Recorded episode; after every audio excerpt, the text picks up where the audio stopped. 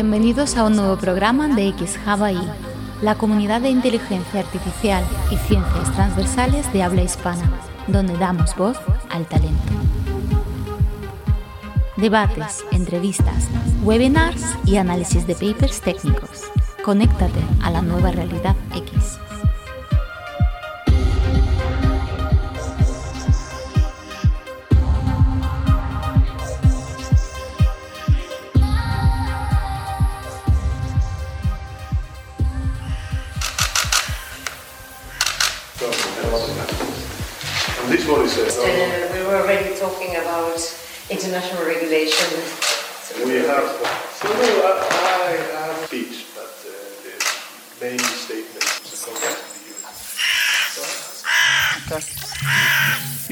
money, do you? I make no. Uh, I'm paid enough for health insurance. I have no equity in OpenAI. Really? Yeah. That's interesting. You need a lawyer. I need a what? You need a lawyer or an agent. I, I'm doing this because I love it. Thank you, Mr. Chairman. Thanks, Enrique. y un camión. Pues no eres tú nadie pidiendo, no quieres más que eso, ¿verdad, hijo? No sé. Pues anda, otro. Vaya, Sí, señor, sí. Va, otro. Venga, ¿qué pides? Yo quiero 20 sacos de abono para las patatas. Gracias. Una azada nueva, un cabezal y un reloj de esos de paja. Será una jaula. No, no, un reloj. No puede ser. Ya sabes que no se puede pedir más que una sola cosa a los americanos. Elige entre la azada y el cabezal. Pues el reloj de paja. El cabezal te va mejor. Un carro, yo quiero un Para carro. tirar de él. No, para enganchar la mula. Cuanto más informada esté la ciudadanía, mejores decisiones tomará sobre su vida personal, incluido el uso de los datos, pero también tenemos de enseñar humanismo a los tecnólogos, no solamente tecnología a las personas eh, que están en el ámbito social. ¿no? Es decir, cuando algo, independientemente de cómo esté entrenado o desarrollado, tiene un impacto negativo porque discrimina, ahí es donde tenemos de ser vigilantes y asegurar que eso no ocurre. ¿no? Y cuando a una persona le niegan un crédito porque lo ha decidido un algoritmo, pues que esa persona tenga derecho a que le expliquen por qué y cuáles han sido las variables que han tomado esa decisión. Y esto está recogido, por supuesto, a nivel europeo, de las cosas que queremos preservar. Queremos liderar, y así además lo hemos hecho durante este último Consejo de Ministros, la tecnología móvil 5G, con nuevos proyectos piloto que estamos poniendo en marcha, y la garantía de redes ultrarrápidas de 100 megapips, será Mbps, en escuelas. Y creación de un centro específicamente dedicado al impulso de la inteligencia artificial, que es bien importante. I am excited about a world where AI is an extension of human will and a amplifier of our abilities and this like, you know, most useful tool yet created. And that is certainly how people are using it. And I mean, just like look at Twitter, like the the results are amazing. People's like self-reported happiness with getting to work with this are great. So, yeah, like maybe we never build AGI, but we just make humans super great. Still a huge.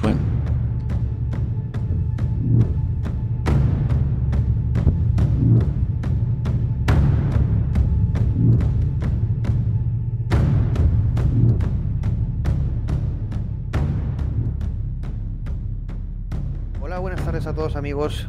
Hoy un nuevo eh, y imprevisto programa, pero por la actualidad hemos decidido, y también a petición vuestra, realizarlo, tener este X debate ahí sobre un hecho, eh, que es la visita de Sam Altman, CEO de OpenAI, a nuestro país, creador de ChatGPT, empresa creadora del- de, de- de- de esta tecnología que está revolucionando el sector tecnológico de la inteligencia artificial y en definitiva el mundo por lo que supone su impacto y su uso. Y eh, pues bueno, hemos intentado traer unos speakers de lujo como son eh, Jorge Gómez. Hola Jorge, ¿qué tal? ¿Qué tal? Buenas tardes. Eh, encantado de estar con, contigo y con tus seguidores y con, con los demás compañeros que estamos en este debate. Seguro que será un tema apasionante. Bueno, ya lo hemos dicho, pero bueno, eso, tus cascos pronto serán trending topic, están muy, muy, muy guerrillero como el programa, como el programa y como, yo creo que como la, como la actualidad. Tenemos también, eh, se nos ha desaparecido, pero supongo que entrará luego.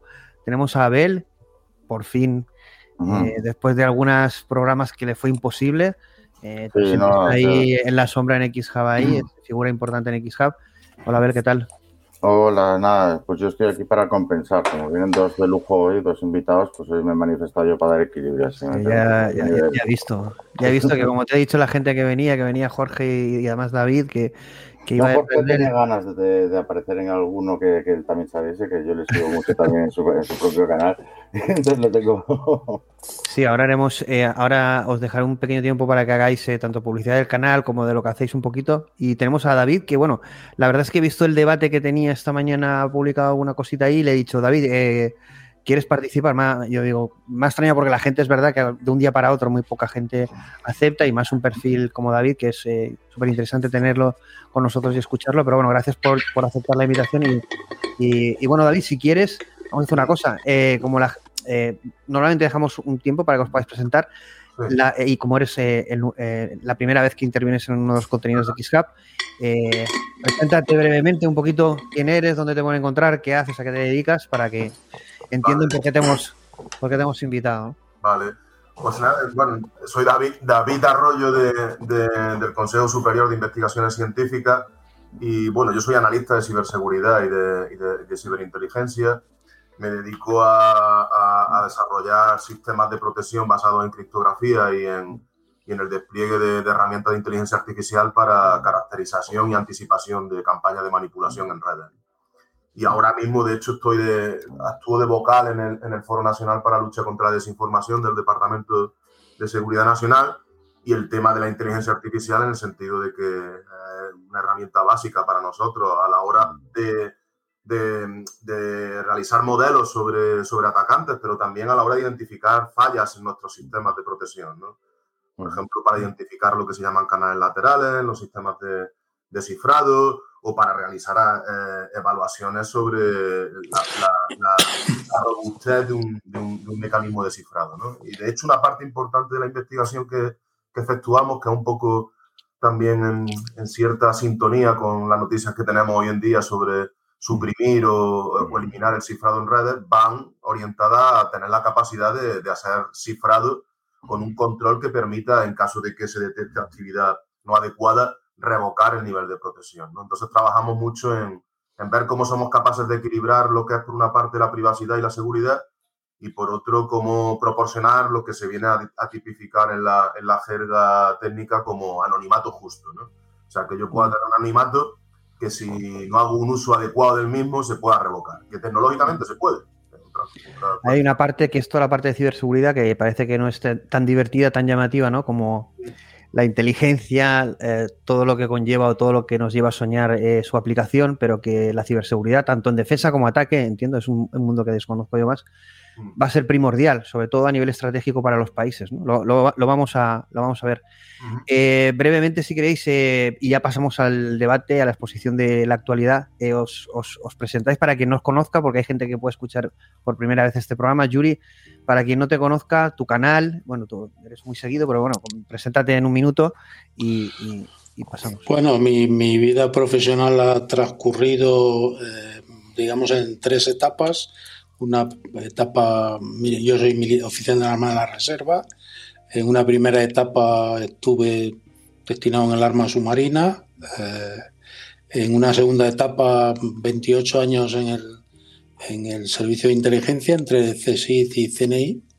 Y desde hace cuatro creé una consultora de inteligencia privada para las empresas y, y estamos en ello, en la batalla más que de los clientes, de la divulgación de la cultura de inteligencia, no solo de la inteligencia artificial, este país necesita mucha divulgación porque tenemos mucho desconocimiento eh, y los países de nuestro entorno competitivo nos llevan años de desarrollo en esto. Entonces, tenemos una parte mediática, un canal de, de- YouTube, Spy on the Web, donde eh, procuramos eh, dar, aportar contenidos de interés eh, y buscar la verdad sobre determinados asuntos. siempre relacionados con la inteligencia, la seguridad. Y bueno, en eso, en eso estamos, eso es nuestro proyecto actual. Bueno, hicimos un programa con, con Jorge y con. eh, y nada, eh, con, Irina era. Ay, se ha vuelto a ir. Eh, su mujer, y, y vamos, eh, en el canal, que lo tenéis disponible, la verdad es que fue un placer y os, os recomiendo seguir tanto a Jorge en redes como, como el canal Spy y Web, ¿no? Se, se llama, ¿no, Jorge? Spy, oh, Spy on the Web. Spy on the Web. Y luego tenemos a Abel, que es un habitual ya de XJavaI, un core y un insider y uno de los fundadores y que apoya la- a esta muerte con la plataforma y, y- y siempre lo tenemos porque la gente lo demanda mucho. Nuestro crazy tech particular, ¿no? Dime, bueno, Abel, preséntate para quien no te conozca, pero yo creo que te conoce casi todo el mundo ya, pero bueno. Sí, bueno, yo en realidad soy una persona muy curiosa, me gusta mucho la formación matemática y filosófica y lo que me dedico sobre todo es a montar sistemas de data analytics y cosas en cloud, o sea, plataformas y, y mundo, mundo cloud. Y a veces también doy clases, ahora estoy en la Universidad de Madrid, también dando clases de, de cloud computing y de programación avanzada en Python.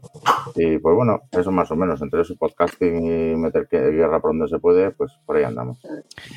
Pues bueno, vamos con el tema porque eh, vamos a intentar. Es un programa que tiene. Yo tengo aquí los puntos que quería tratar y ya solo con estos puntos casi cada uno da para un debate, pero vamos a centrarnos en la visita de un personaje eh, de máxima actualidad en, en el plano tecnológico y de inteligencia artificial, como es Sam Altman, CEO de OpenAI. Eh, este señor, bueno, ha tenido desde, evidentemente, desde la presentación de ChatGPT un gran protagonismo y, y- y últimamente ha tenido muchas intervenciones en medios, ¿no? Intervenciones bastante diversas, eh, en la que hemos analizado varias de ellas en algunos programas de XJavaI. eh, y se puede decir que el tono y el discurso ha sido muy distinto en, en cada una de ellas. En, en algunas arrogante y para mí eh, hasta cierto punto prepotente y maleducado. En otras eh, casi un fan y un geek eh, como fue, por ejemplo, la entrevista con Lex Friedman, donde realmente se explayó. Nosotros hicimos un programa de cuatro horas analizando y yo creo que ahí dijo más de lo que debería. Y luego tenemos dos hechos fundamentales eh, que son eh, el, eh, el que la Casa Blanca llamó a los responsables de las empresas o las big tech de inteligencia artificial para pegarles el toque. ¿No? Vamos a ponerlo así. Y esto es un hecho inaudito. Que la Casa Blanca llame al orden a algunas o las principales empresas de inteligencia artificial, no todas, porque por ejemplo faltaba el señor Zuckerberg y Elon Musk, por ejemplo, y cosa que llama la atención, llamaron, pues bueno, llamó a alguno de los CEOs y, figuras del el sector de la inteligencia artificial, salieron esas fotos famosas que parecían más deepfakes que otra cosa, o una película de estas de, de, de, de, americanas y, y, no, era, era, era real, la verdad. A, eh, a mí me pasó, me pasó, me pilló en un evento y yo no me lo creía cuando me pasaban las imágenes. Y luego lo siguiente que sucedió fue una cosa muy curiosa y, y es que a este señor, al CEO de OpenAI, Sam Altman, le llamaron en el Senado eh, para hacer eh, declaraciones de todo esto que estaba pasando, pues, eh, pues qué era, ¿no? Y, bueno, en una sesión de tres horas, que es súper, súper, súper interesante, eh, que está disponible en Internet, pues la verdad es que aquí se mostró muy cauteloso. eh, como decía Jorge, igual que ha venido a España con corbata, allí también venía con corbata en el Senado, hombre, ¿cómo no? Yo, además, yo creo que la cara de Rictux, incluso a veces desencajada ante el Senado, no era la misma que tenía con Lex Friedman, donde se sentía muy a gusto, poderoso y decía cosas tremendas. Entonces, yo en las redes sociales digo que esto es un gran teatro, pero vamos a analizarlo. Y sin esperarlo, porque yo al menos no lo sabía, tenemos la visita de Sam Altman a España, tenemos la foto de Pedro Sánchez con Sam Altman, y tenemos algunas declaraciones de Sam Altman que ha hecho en España, también el, alguna pequeñita que comentaremos si queréis de Pedro Sánchez al final, pero bueno, lo, lo importante es lo que ha dicho Sam Altman en España. ¿no? Y sobre todo al final, eh, esta visita de Sam Altman en España y todo lo que está sucediendo a nivel regulatorio, tanto en España como en Europa. Y vamos a analizar esa situación con nuestros speakers, a ver qué opinan, uh -huh. porque todo esto visto de forma independiente puede ser analizado de una manera, pero Jorge, que viene del mundo de la inteligencia, pues yo creo que todo tiene un motivo, una causa y una estrategia, ¿no? Y además, bueno, se me ha olvidado decir que apareció una noticia que a mí me parece que es un gaslight total, que es que eh, básicamente Google y OpenAI estaban preocupados porque la comunidad open source eh, era mucho más rápida y competitiva que podían ser ellos, ¿no? Y entonces eh, estaban preocupados de no tener un, MOAD, un producto de alguna forma diferencial que les permitiera liderar el mercado y, y, y, de alguna manera la comunidad open source se veía casi como un peligro. Y después sucedió todo esto. ¿no? Eh, viene el señor Altman y vamos a analizar varios puntos y os voy a, os voy a- pasar para que vayáis opinando al respecto. Bueno, el primer punto que se toca es el tema, eh, y, y, bueno, antes de, de entrar en este punto, un tema bastante conflictivo, que bueno, en redes a mí me, me tienen frito con esto. Bueno, mucha gente a favor y también gente en contra. Es el, evidentemente, el advenimiento, la llegada, no sabemos si en mil años, en 10, en 50 o mañana, de lo que es una AGI, ¿no? Comentaremos al final del programa, eso será al final, ese, ese post que han hecho OpenAI sobre gobernanza y no inteligencia artificial general, sino superinteligencias. Ya hablan de términos que a muchos técnicos nos suena a ciencia ficción, pero ellos ya están utilizándolo y debatiéndolo en entornos eh, políticos y de impacto social. ¿no? Y esto es muy curioso porque nos atañe a todos. Pero vamos a- al primer punto, que es el de la regulación. Él dice que básicamente, eh, ya lo dijo en el Senado, la inteligencia artificial, a partir de un cierto nivel de capacitación, hay que regularla. Y esto además dicho en Europa, ¿no? Pues lo dijo en Estados Unidos. eh, eh, Estados Unidos dijo, parece ser que va a copiar a Europa, pero lo va a hacer mejor. Eh, sin entrar en lo que ha regulado Europa hasta ahora. Prácticamente vamos a regular la inteligencia artificial. Pero claro, eso es muy general. Pero, ¿cómo puede afectar? ¿Cómo se regula la inteligencia artificial? ¿Cómo se regula una posible inteligencia artificial general? ¿Qué puede pasar aquí? ¿Qué opináis de la insistencia casi, bueno, mm, eh, de- alarmista, ¿no? De, de regular cualquier cosa que huela a inteligencia artificial a partir de un cierto nivel. Y, y no sabemos qué nivel. David, si quieres empezamos por ti, vamos Sí. luego por Jorge. Sí.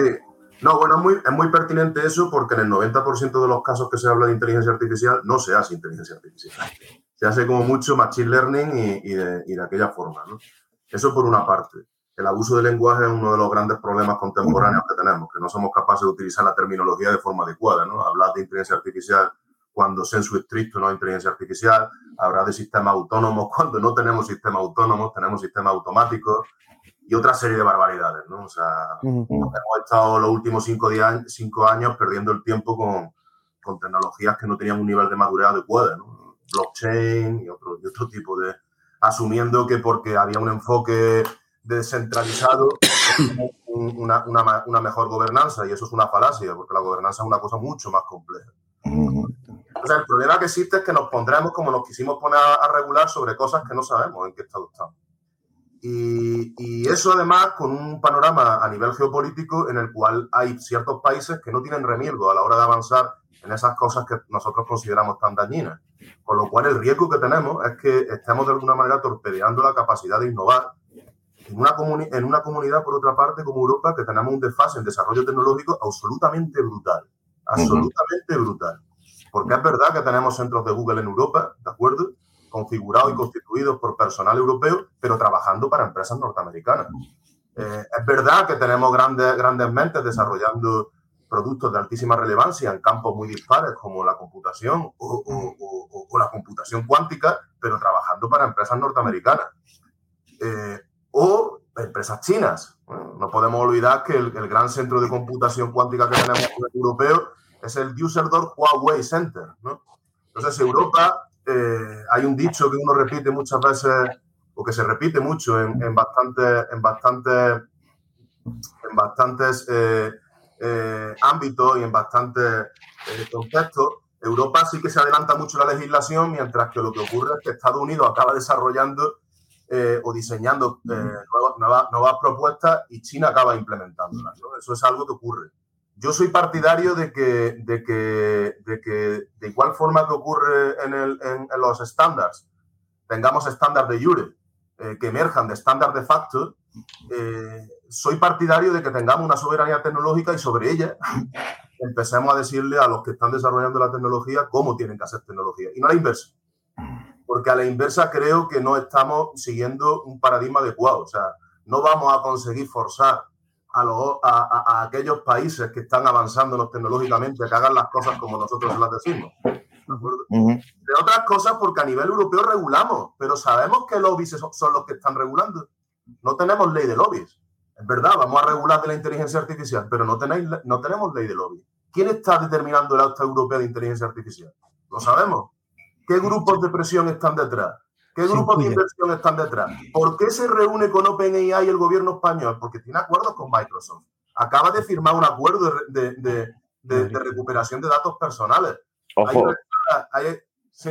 Acaban de anunciar que yo he visto el vídeo, pero lo he compartido ahora con Placido para que vea esto. Eh, Microsoft, justo después de esta reunión, acaba de mostrar en vivo y en directo en MS Build que va a ser Windows 12, que es con GPT y lo anuncian como acceso total a tus archivos, acceso total a tus aplicaciones, acceso para que la IA te gestione tal.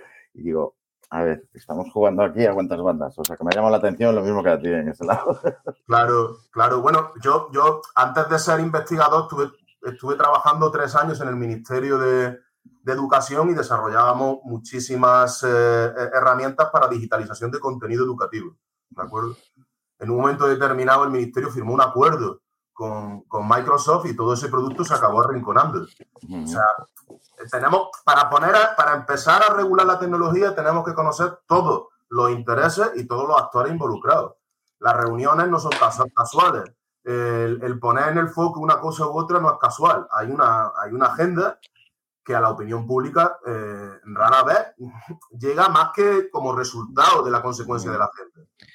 Bueno, además, además aquí, eh, fíjate que eh, respecto a España, y vamos a ver Jorge qué piensa, pero en España salían varias noticias, que además Jorge eh, comentaba una de ellas que yo publicaba, y era que Deloitte y Odisea hacer- crearán el sello de calidad de la inteligencia artificial en España, cosa que me sorprendió, que es decir, que una empresa privada y una asociación privada, eh, sin ningún tipo de... mm, regularan la calidad de la inteligencia artificial, los desarrollos en España. Luego teníamos, por otro lado, el, ese sandbox que ha sido España elegida. Yo creo que no es casualidad. Yo creo que no es casualidad. Luego la presidencia, creo que a nivel europeo, eh, para regular todo este tipo de cosas, con lo que España va, va a liderar en una cosa que ya decíamos en el informe de Stanford de 2023 de intel- del estado de inteligencia artificial, eh, que el liderazgo en regulación en inteligencia artificial lo tenían dos países. El primero era Estados Unidos y el segundo era España. En el mundo. ¿Cómo puede ser esto? Jorge, ¿cómo puede ser que sucedan tantas cosas a nivel regulatorio, a nivel de eh, calidad de la inteligencia artificial? Pero si aquí no tenemos desarrollo de inteligencia artificial y, y lo que vienen es, como ha venido Sam Altman, como bienvenido Mr. Marshall, porque voy a poner ese trocito que yo creo que define la idiosincrasia que tenemos los españoles y yo casi que diría los europeos ante la llegada casi que del maná de estos señores que, que en un momento determinado se creen los dueños del mundo.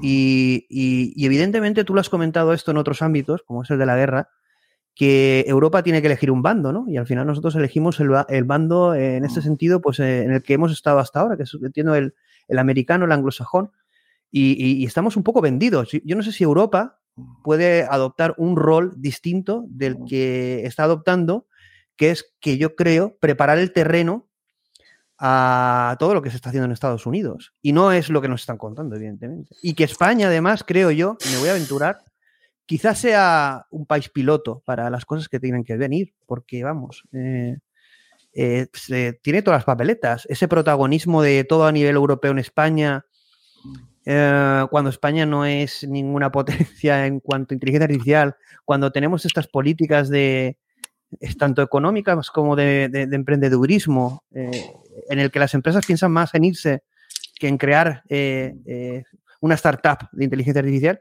Esto al final, como dice David, esto es una, una agenda en sí misma, ¿no? Pero tú como, como experto en inteligencia, ¿qué, qué- qué ves aquí? Algo pasa, algo pasa, Jorge. Bueno, sí, yo, yo creo que están cambiando las, las cosas y se ven este tipo de movimientos. Eh, vamos a fijarnos en algunos detalles. Estamos hablando de San Altman, pero estamos hablando de un señor de 38 años. Eh, sí, con mucho talento, pero un señor de 38 años que de repente no solo viene a España, esto es una gira por el mundo en el que va a 17 ciudades y se va a entrevistar con presidentes de gobiernos. Entonces, de, ¿qué ha cambiado aquí?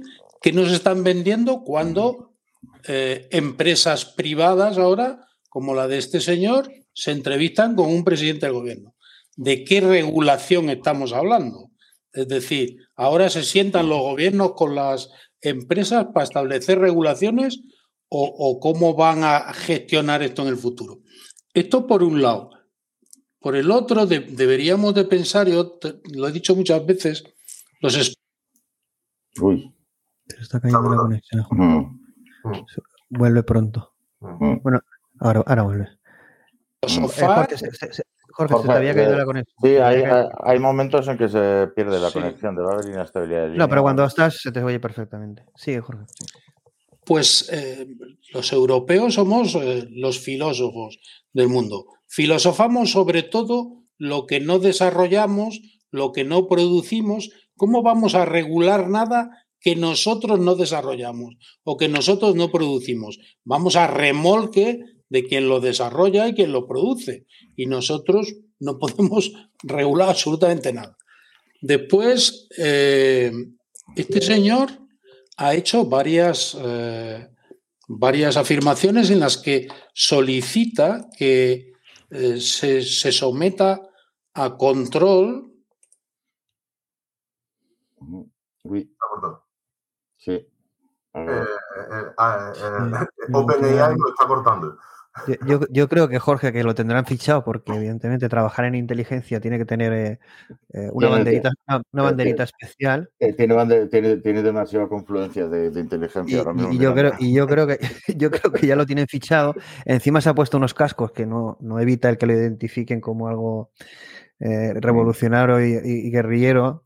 A ver, por aquí están diciendo que se echa de menos eh, tus debates. Es verdad que te anunciamos en dos debates y al final. Bueno, has visto O sea, ha, mientras. sido, eh, ha sido- ha sido para que os hagáis de rogar. que Yuri, sabéis, eh, mientras, mientras recupera la conexión Yuri, bueno, Microsoft presenta, supongo que lo has visto, Windows Copilot, ese Devs Home, ah, ya, ya- ya tenemos ahí.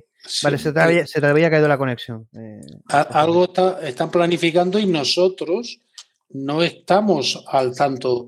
Yo he dicho muchas veces que eh, habitualmente nosotros debatimos Uy. le cae- le cae la conexión. Sí. Mm. eh, puede intentar re- reconectarse mejor directamente. eh, porque se le. Porque se te cae la conexión, no sabemos por qué. Está- Eh, si quieres, vamos a ver, intenta ver eh, qué puedes hacer. Si no, lo que haríamos es, es entrar solo con el audio y si quieres vamos a hablar mientras con Abel, a ver si mientras recupera la conexión. Abel, eh, tú eres muchas veces crítico, otras veces más contenido, quizá más inteligente ante este mare magnum de cosas. Yo soy más impetuoso y emocional y, voy en primera línea y a saco, pero ¿tú qué piensas de todo lo que está sucediendo y luego, bueno, ese espíritu regulatorio, tanto que impulsa Sam Altman, cosa que en otras intervenciones no era tanto así, pero sí que anunciando un gran cambio. Yo creo que lo que decía Jorge de esas reuniones con los diferentes eh, presidentes de, países era anunciado por él ya previamente. Él anunció que iba a hacer un recorrido por diferentes países, lo que no sabíamos que iba a ser tan rápido por Europa y además eh, de los primeros o el primero España. Mm. Eh, ¿qué, qué es lo que piensas tanto del tema regulatorio? Si va a dejar algún espacio para la innovación, la disrupción, para las empresas pequeñas, para Ah, sí, sí, va a ser disruptivo para las empresas pequeñas. De hecho, nos va a disrumpir eh, la vida, vamos, a ver, todo esto. Pero no, a ver, ya en serio. Tengo, sabes que tengo sentimientos encontrados en torno al tema regulatorio y eso. Tengo cero dudas de que incluso en el estado actual estoy viendo, estoy trabajando ya con, generación de código para mayoría automatizado y hasta iterando el mismo sobre cosas para conseguir y lo uso y evidentemente yo reviso el resultado, yo voy mirando y me ha hecho súper productivo. Pero soy muy consciente de que esto va, va a ser muy disruptivo para, para tareas fácilmente automatizables, incluido en programación o sobre todo que son intelectuales a este nivel. Las LLMs van a atacar ese punto. Y entonces, tengo sentimientos encontrados porque en un mundo ideal tendríamos una sociedad civil encabezada por, por los estados que estaría eh, intentando contener esos daños y que esto no fuese un- una, una revolución industrial y que acabásemos como en Dickens, pero versión cyberpunk. Que es el miedo que me da a mí, que esta tecnología acabe mo- a unos movimientos disruptivos así de bestias y, pero al mismo tiempo, eh, los movimientos que se ven apuntan a que hay juegos más gordos y jugadores pesados y que es un poco opaco, vamos a decirlo así, qué es lo que se está jugando respecto a la visita de San Alman.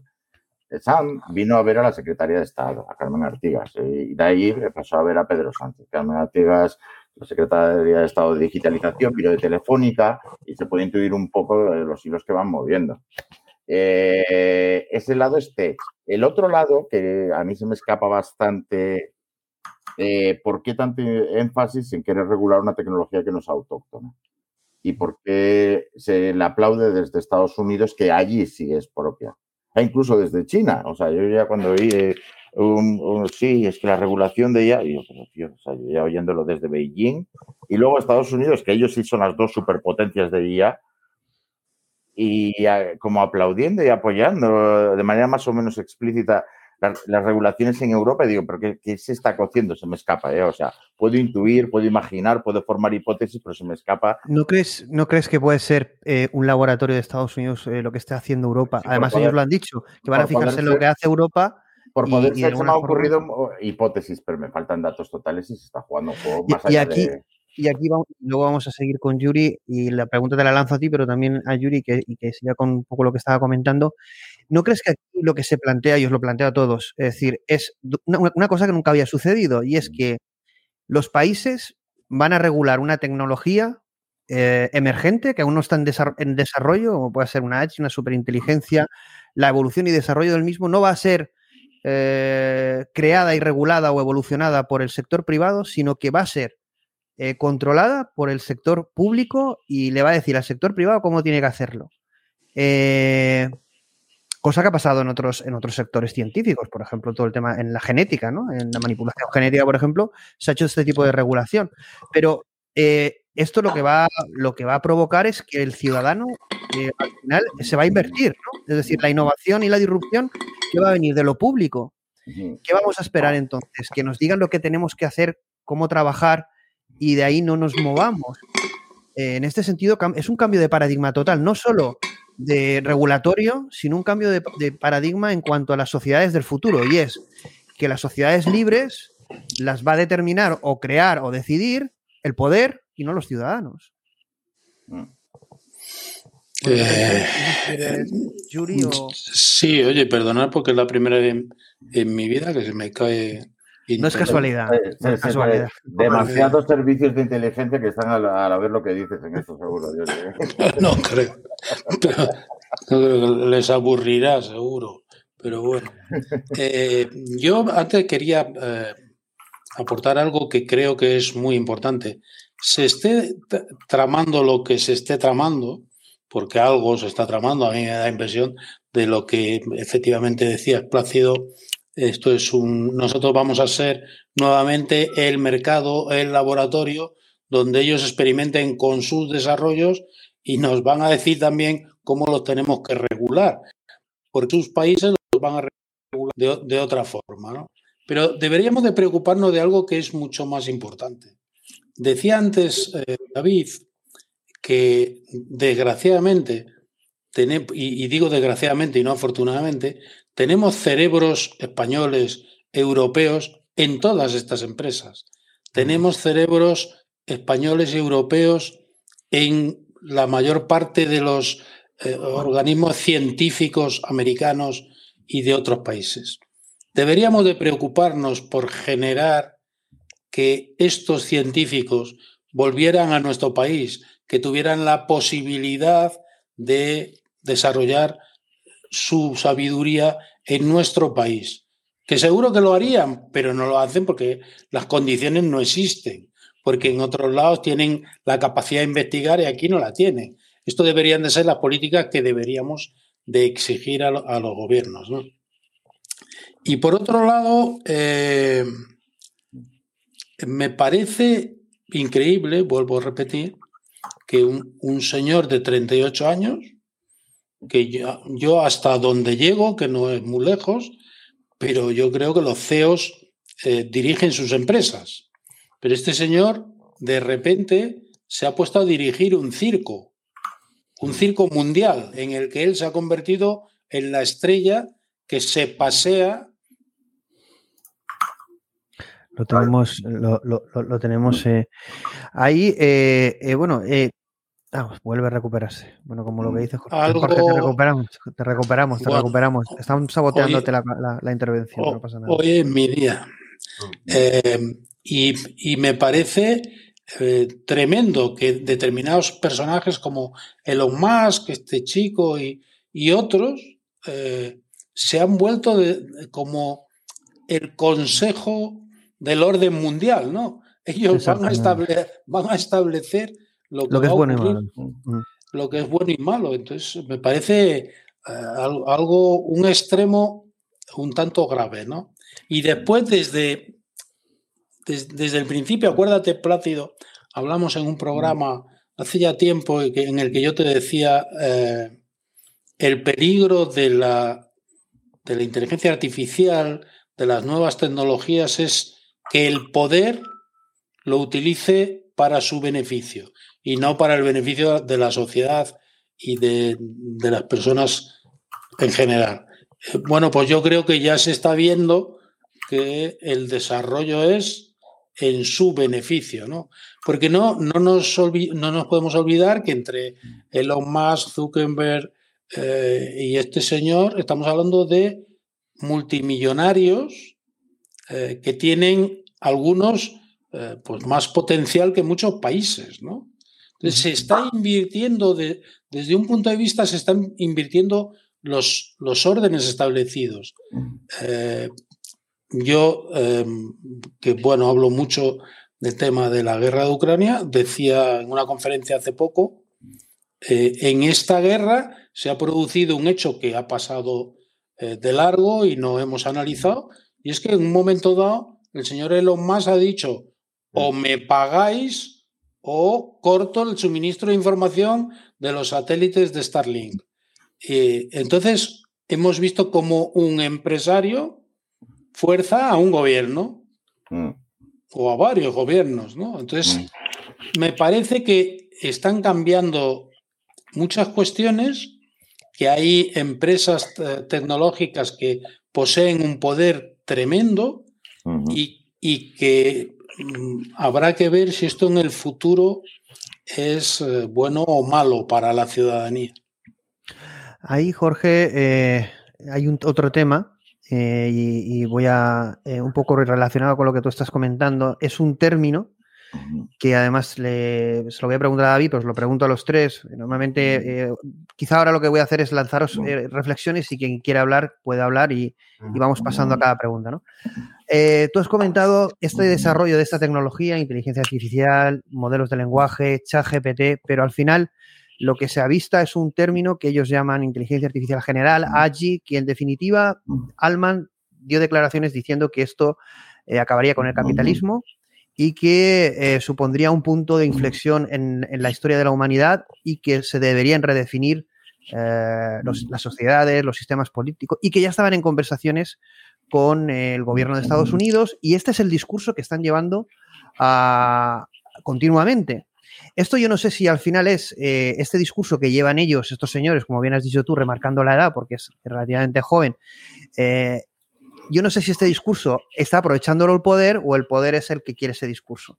Yo creo que evidentemente eh, estos señores, por lo que yo he podido al final experimentar viendo todas las entrevistas durante eh, años, o al menos dos o tres años de forma continuada, este es, esta es la ideología de estos señores y el gobierno de Estados Unidos o el gobierno del país en que residen evidentemente no va a dejar pasar por alto esto y van a querer controlar eh, toda esta narrativa totalmente a su favor, eh, tanto a nivel estratégico, económico como social. ¿no? Pero al final, el desarrollo de esta eh, tecnología, inteligencia artificial, AGI, como queráis llamarla, porque el término parece que trae mucha controversia, nos volvemos locos, locos con un término y no es lo importante. El desarrollo de esta tecnología, al final, es importante, ellos utilizan un término, y es que esté alineado a los intereses humanos. Esto se utiliza así. Y esa alineación humana en ChatGPT se ha conseguido a través de un entreno, una técnica que se llama RLHF, que es, es, un aprendizaje por refuerzo con feedback humano, es decir, en definitiva, se le dice a la inteligencia lo que es correcto o no, como si fuera un niño, y él va eh, infiriendo qué puede ser correcto y qué no, ¿de acuerdo? Un, un, un método bastante primitivo, porque eso eh, no proporciona una alineación, eh, en definitiva, pero sí que ha conseguido que ChatGPT tenga el comportamiento, la mejora y, y el resultado en parte que estamos viendo. ¿no? Eh, evidentemente, lo que vamos eh, a, a, este nivel es la pregunta al final son varias. Una, ¿cómo conseguimos a nivel técnico algo que ahora mismo no se puede conseguir, que es que una inteligencia artificial o una AGI, cuando llegue, esté alineada eh, con nuestros valores? Hay que ver cuáles son esos valores humanos. ¿De acuerdo? Eso técnicamente aún no se sabe cómo conseguirlo, pero eso lo que supondría más que hablar de ética, porque habría que ver qué es la ética, luego si entraríamos en un plano, luego cada país tiene su propia ética, su propia moral, eh, se podría chocar también con creencias religiosas, por lo tanto cada zona o región tendría la suya propia, pero aquí entraríamos en lo que llamaríamos un compliance, como hay por ejemplo en modelos financieros, que en otro programa hicimos, en definitiva una inteligencia artificial eh, potente o, en el futuro las AGIs van a tener que tener un compliance, un cumplimiento y el señor Samalman dice que ese cumplimiento tiene que ser mundial, es decir, que al final debería haber un organismo mundial que garantizara que a nivel de seguridad estos modelos cumplen, cumplen con eso. Esto que están contándonos es un cuento chino para que nos lo creamos nosotros. Esto es factible, David. Eh, ¿Qué es la alineación humana? Podemos conseguir, si no hemos conseguido que los humanos se alineen a los valores humanos universales, viendo lo que sucede vamos a conseguir que una tecnología, principalmente desarrollada en Estados Unidos, se alinee de forma heterogénea eh, en los diferentes países o continentes. ¿Esto cómo se plantea a nivel eh, organizativo, eh, técnico, que ya hemos dicho que es, es, un reto porque no se sabe? Esto, David, que, que, porque hablar se puede hablar, pero... Bueno, yo es que creo que en general no sabemos lo que es un valor, en general no sabemos distinguir lo que es la moral de la ética deberíamos empezar a hablar de la ética y no de la ética de la inteligencia artificial. Cuando empecemos a hablar de la ética, nos ponemos a hablar de la ética de la inteligencia artificial, pero hemos dado un salto muy avanzado. Yo, yo soy muy pesado con el tema de seguir el dinero para saber exactamente qué intereses son los que hay de por medio. Si vamos a hacer un debate sobre tecnología, tenemos que saber quién pone el dinero y para qué pone el dinero. Eh, todos estos actores jóvenes son terceros interpuestos, son figuras interpuestas nos olvidamos de que Peter Thiel también está por, por, por, la escena, nos olvidamos que también está Elon Musk, que es otro tercero interpuesto. Uh -huh. la, la, amalgama de terceros interpuestos que tenemos es amplísima. Follow the money. Follow the money uh -huh. es siempre la, la clave. Uh -huh. No tengamos transparencia, que es lo que hace falta, ¿eh? transparencia. Eh, todo discurso sobre estas cosas es un discurso hueco y falaz, siendo ser tan contundente. Yo puedo hablar de tecnología, pero de lo que no puedo hipostasear es que los valores de, de, de, de, una, de una cierta sociedad sean valores que se puedan compartir y que vayan a ser respetados por otra cultura, porque eso, eso en general históricamente no ha ocurrido, ¿no? Había un tío con mostacho alemán que decía cómo ir más allá del bien y del mal, ¿no? Uh -huh. eh, es, que, es que estamos dando por, por válido muchísimas cosas. Ética no hay una ética para cada nación, hay una única ética. Pero hay que construir una ética es una de las grandes dificultades que nos, hemos, que nos hemos dado a lo largo de la historia. Desde el punto de vista de desarrollo psicológico, todos los grandes psicólogos sociales, y si nos centramos en Piaget y Colbert, que son los dos grandes psicólogos eh, eh, sociales de los cuales luego viene toda la, la psicología social, di dividen lo que es la evolución psicológica del sujeto en diversos estadios. Y el último es la ética, donde llegan muy pocos sujetos. Y ahora tenemos hipotas grandes palabras como algo que pueda ser factible y además consagrado en una ley. Una ley no es una ética, una ley es una moral, es un status quo. ¿Mm? Además, además, además trasladar, trasladar, esa ética por, de forma escrita. Claro, pero no, no, es una ética. O sea, la ética, la ética unas la... reglas. Al final, unas reglas mínimas, ¿no? Sí, unas reglas a Pero eso es una moral. Sí. Cuando bueno, tiene, no tiene por qué. entender lo que quiero decir. La ética es un impulso y no es un estado. Sí, a ver, a ver el, el, la, la, diferencia entre seguir reglas y orientarse por valores es un mm. poco la diferencia. Y es cierto que en el mundo europeo cristiano, el cristianismo mismo, el tema del legalismo se ha visto siempre como casi un pecado, algo sucio, eh, pero la raíz es esa, es que, que no se quede solo en codificación, en una serie de reglas que se apliquen mecánicamente, sino que nos volvamos humanos y tengamos una ética, sean los valores los que nos Y, orientan. y luego, Abel, que no esté vinculado a un partido político, porque si no, Sí. cada vez que entre un partido político Ojo. distinto van cambiando O las si, está, reglas. vinculado- o si está vinculado, que se sepa, ¿entender? Vamos a ver. Sí, no, pero ojo, Transparencia. Ojo, ya que, ya que he mencionado a Piaget y a Colbert, que son dos de mis grandes héroes intelectuales de, de- de toda la vida, eh, recuerda que- que los mecanismos que ellos proponen para alcanzar ese estado son las interacciones, en particular de niño el juego. Aprendemos a comportarnos interactuando con los otros. El miedo que tengo yo, o el miedo, o la idea, digamos, de las hipótesis que me rondan la cabeza así en general, es más que, aunque usan la palabra ética para que quede bonito, pero estos sistemas que llegan, eh, que ellos al final, en última instancia, van a servir para uniformizar y moldear interacciones y crear como una moral común. Entonces, ese es el, Bueno, eso, eso, bueno. Blake, Blake- Lemon, ya Blake Lemon, que fue el señor que dijo de Google que la inteligencia artificial lambda era sintiente o que tenía conciencia, bueno, que no es, Es lo mismo tú- porque tú- tú- es tú sintiente. fíjate Dijo en televisión, en televisión que eh, lambda eh, era la herramienta de Google para colonizar culturalmente y globalmente al mundo. Es decir, en definitiva, lo que querían utilizar es los chatbots y las inteligencias artificiales para proponer sus valores y su cultura. Pero de tal manera, Plácido, perdona que te interrumpa, es que llevamos 20 años de Google. Eso te iba a decir que eh, la Pero claro, interacción con los móviles, la pero- generación, las ves Pero tú imagínate hablar con un chatbot con un realismo como podría ser un humano, de tal manera que tú le preguntes, por ejemplo, qué es Dios. Bueno, ya, por ejemplo, Blake Lemon decía que el tema religioso estaba capado, determinadas religiones estaban capadas, determinados temas también.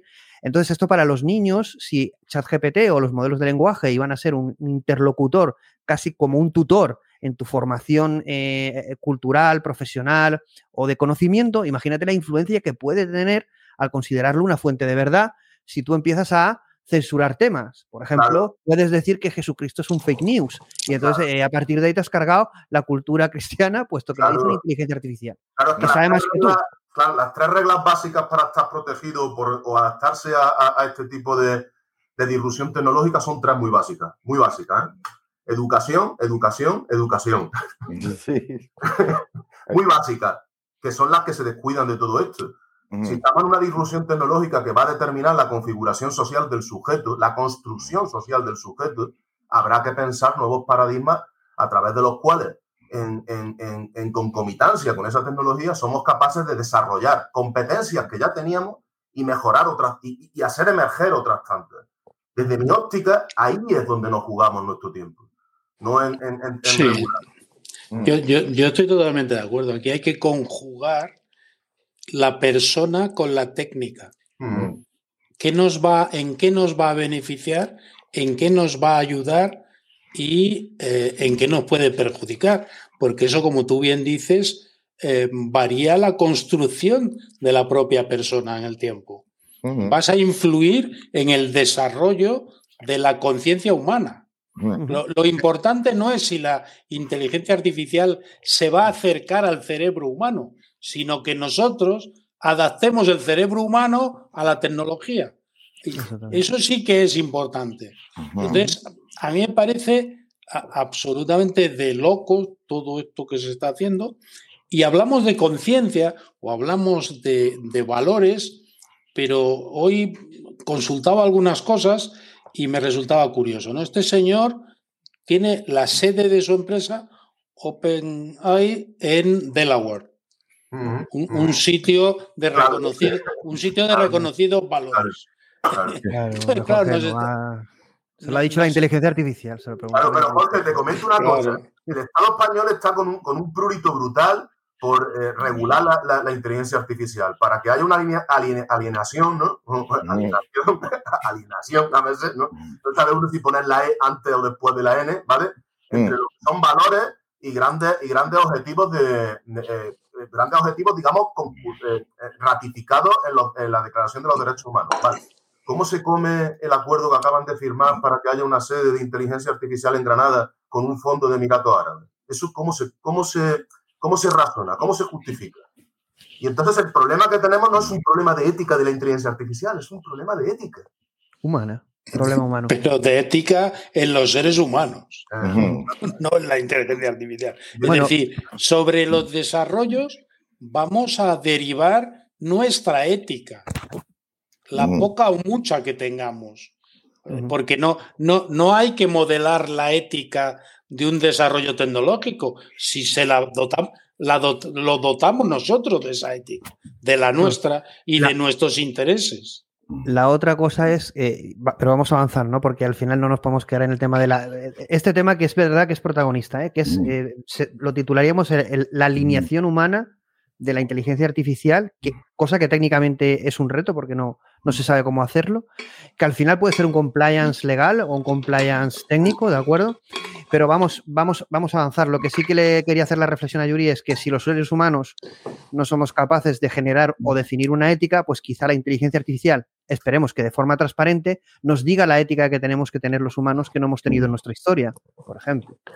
Es difícil, pero yo quería apuntaros una cosa. Este señor que habla de regulación, de. Bueno, todos estos, no este señor. En que, que dice en su visita, eh, la inteligencia artificial permitirá que haya empresas de mil millones Sí, de sí. dólares de facturación ahora. llevadas por una persona sola. Pues Sí. vaya ética. Bueno, eso, mira, vamos a hablar, como es, la siguiente pregunta. Y, me- y casi- el capitalismo, decía, ¿no? Sí, exactamente. Sí. Bueno, vamos a. Esa reflexión es la siguiente pregunta y es. eh, parece ser que esa frase que acaba de decir eh, Yuri de, de Sam Altman, que es que va, va a existir la posibilidad, que bueno, esto ya existía antes, ¿no? Pero evidentemente con, con la capacidad de automatización y con la capacidad tecnológica de, estos, de estas tecnologías y de, de estas inteligencias, eh, vamos a poder conseguir que una única persona eh, tenga una empresa unicornio que facture pues, un billón de dólares o, en definitiva, una pasta. ¿no? Es decir, vamos a tener una herramienta tan potente, este fuego es tan potente que nos puede convertir en multimillonarios. Pero lo que no se habla aquí es del gran impacto, que esto sí que es un debate que está en la calle, el gran impacto que puede haber en el empleo, el gran impacto a nivel social, el gran impacto a nivel mental, diría yo, de decir, hay una tecnología que a partir de ahora va a cambiar la forma de hacer las cosas y la forma de competir. Porque en definitiva tú con la inteligencia artificial puedes competir con empresas que no lo tienen a otro nivel, en todos los niveles, a nivel de diseño, de creación de contenidos, de programación, a casi cualquier nivel. No sé si habrían algunos que más menos, ¿no? Eso David está es diciendo que no. Pero sí que es un mensaje, como decía David, dijo que se acabaría con el capitalismo, pero por el otro lado, queremos unicornios de una persona eh, que se unan al club, ¿no? Entiendo, de multimillonarios. Entonces, eh, ¿qué, qué pensáis de este mensaje? Eh, es decir, realmente no es, no es un mensaje human- humanista. Aquí siempre están diciendo la, la inteligencia artificial para la humanidad. ¿Dónde se ve la inteligencia arti- artificial para la humanidad? En este tipo de mensajes. Que son ciertos, que también por otro lado yo creo que son ciertos. Yo creo literalmente que nos toman el pelo. O sea, que abogue porque la desaparición de- del capitalismo, un capitalista, un tío que se ha hecho millonario desarrollando este tipo de productos, pues nos da ya una idea de que las cosas no deben de ir por ahí, ¿no? Eh, entonces, ¿cómo se termina con el capitalismo? Primero, ha- habría que ver eh, por qué hay que terminar con el capitalismo, que, no, que es el- el- la primera respuesta que habría que responder, ¿no? Eh, Bueno, pero tienen- después, Lo tienen muy claro, ¿no? Que el, el tipo de sistema que quieren, ¿no? Un sistema social Claro, comunista sometido al control absoluto. No, no, yo no lo llamaría ni social comunista. Yo creo que es una- X. A ver, a ver, las, las disrupciones tecnológicas siempre, perdona, Jorge, que te he cortado, pero eso. No, no, no. Dice, el- el- las disrupciones tecnológicas siempre han creado asimetría y la asimetría se ha transformado en una forma de fe- feudalismo de un tipo o de otro. Eh, y el- yo creo que estamos en una de esas épocas, que se ha creado una asimetría que ha dado lugar a.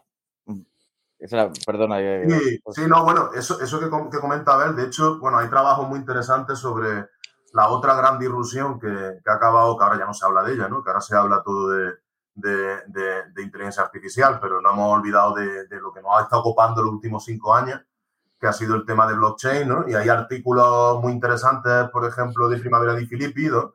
donde demuestra que lejos de acabar con un sistema eh, asimétrico eh, dependiente de bancos centrales, lo que hace es constituir otro, otro nivel de, de dependencia respecto a las élites tecnológicas, ¿no? Se, se- se genera otro nivel de dependencia. Y ahí es la clave, ¿no? O sea, eh, cuando, cuando hablamos de confianza en términos sociales, ¿no? Que se entiende que un sistema, eh, que la confianza en términos sociales es una, es una confianza que, que radica en, en- en la, en la integridad, benevolencia eh, y, capacidad de- del actor con el cual interactuamos, hemos de tener presentes que en muchísimas casuísticas lo que tenemos es un modelo de dependencia. Cuando, cuando reseñabas Plácido que una pequeña empresa podrá utilizar estos modelos de inteligencia artificial para poder montar un modelo de negocio, yo te digo que no, porque ¿cuál tiene el hardware para des- desarrollarlo? Ah, ¿lo va a hacer en la nube?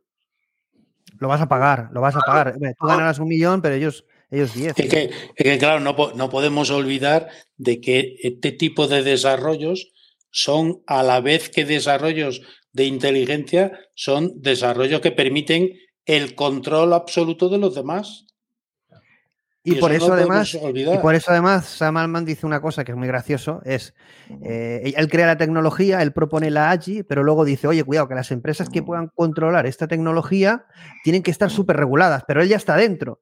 ¿Qué pasaría si un chaval, un joven o no tan joven o nosotros, bueno, esta pregunta se la hice a Jorge y muchas veces lo expongo en los programas, ¿no? Es decir, ¿qué pasaría si yo con un portátil puedo desarrollar este tipo de tecnología a través de una metodología nueva?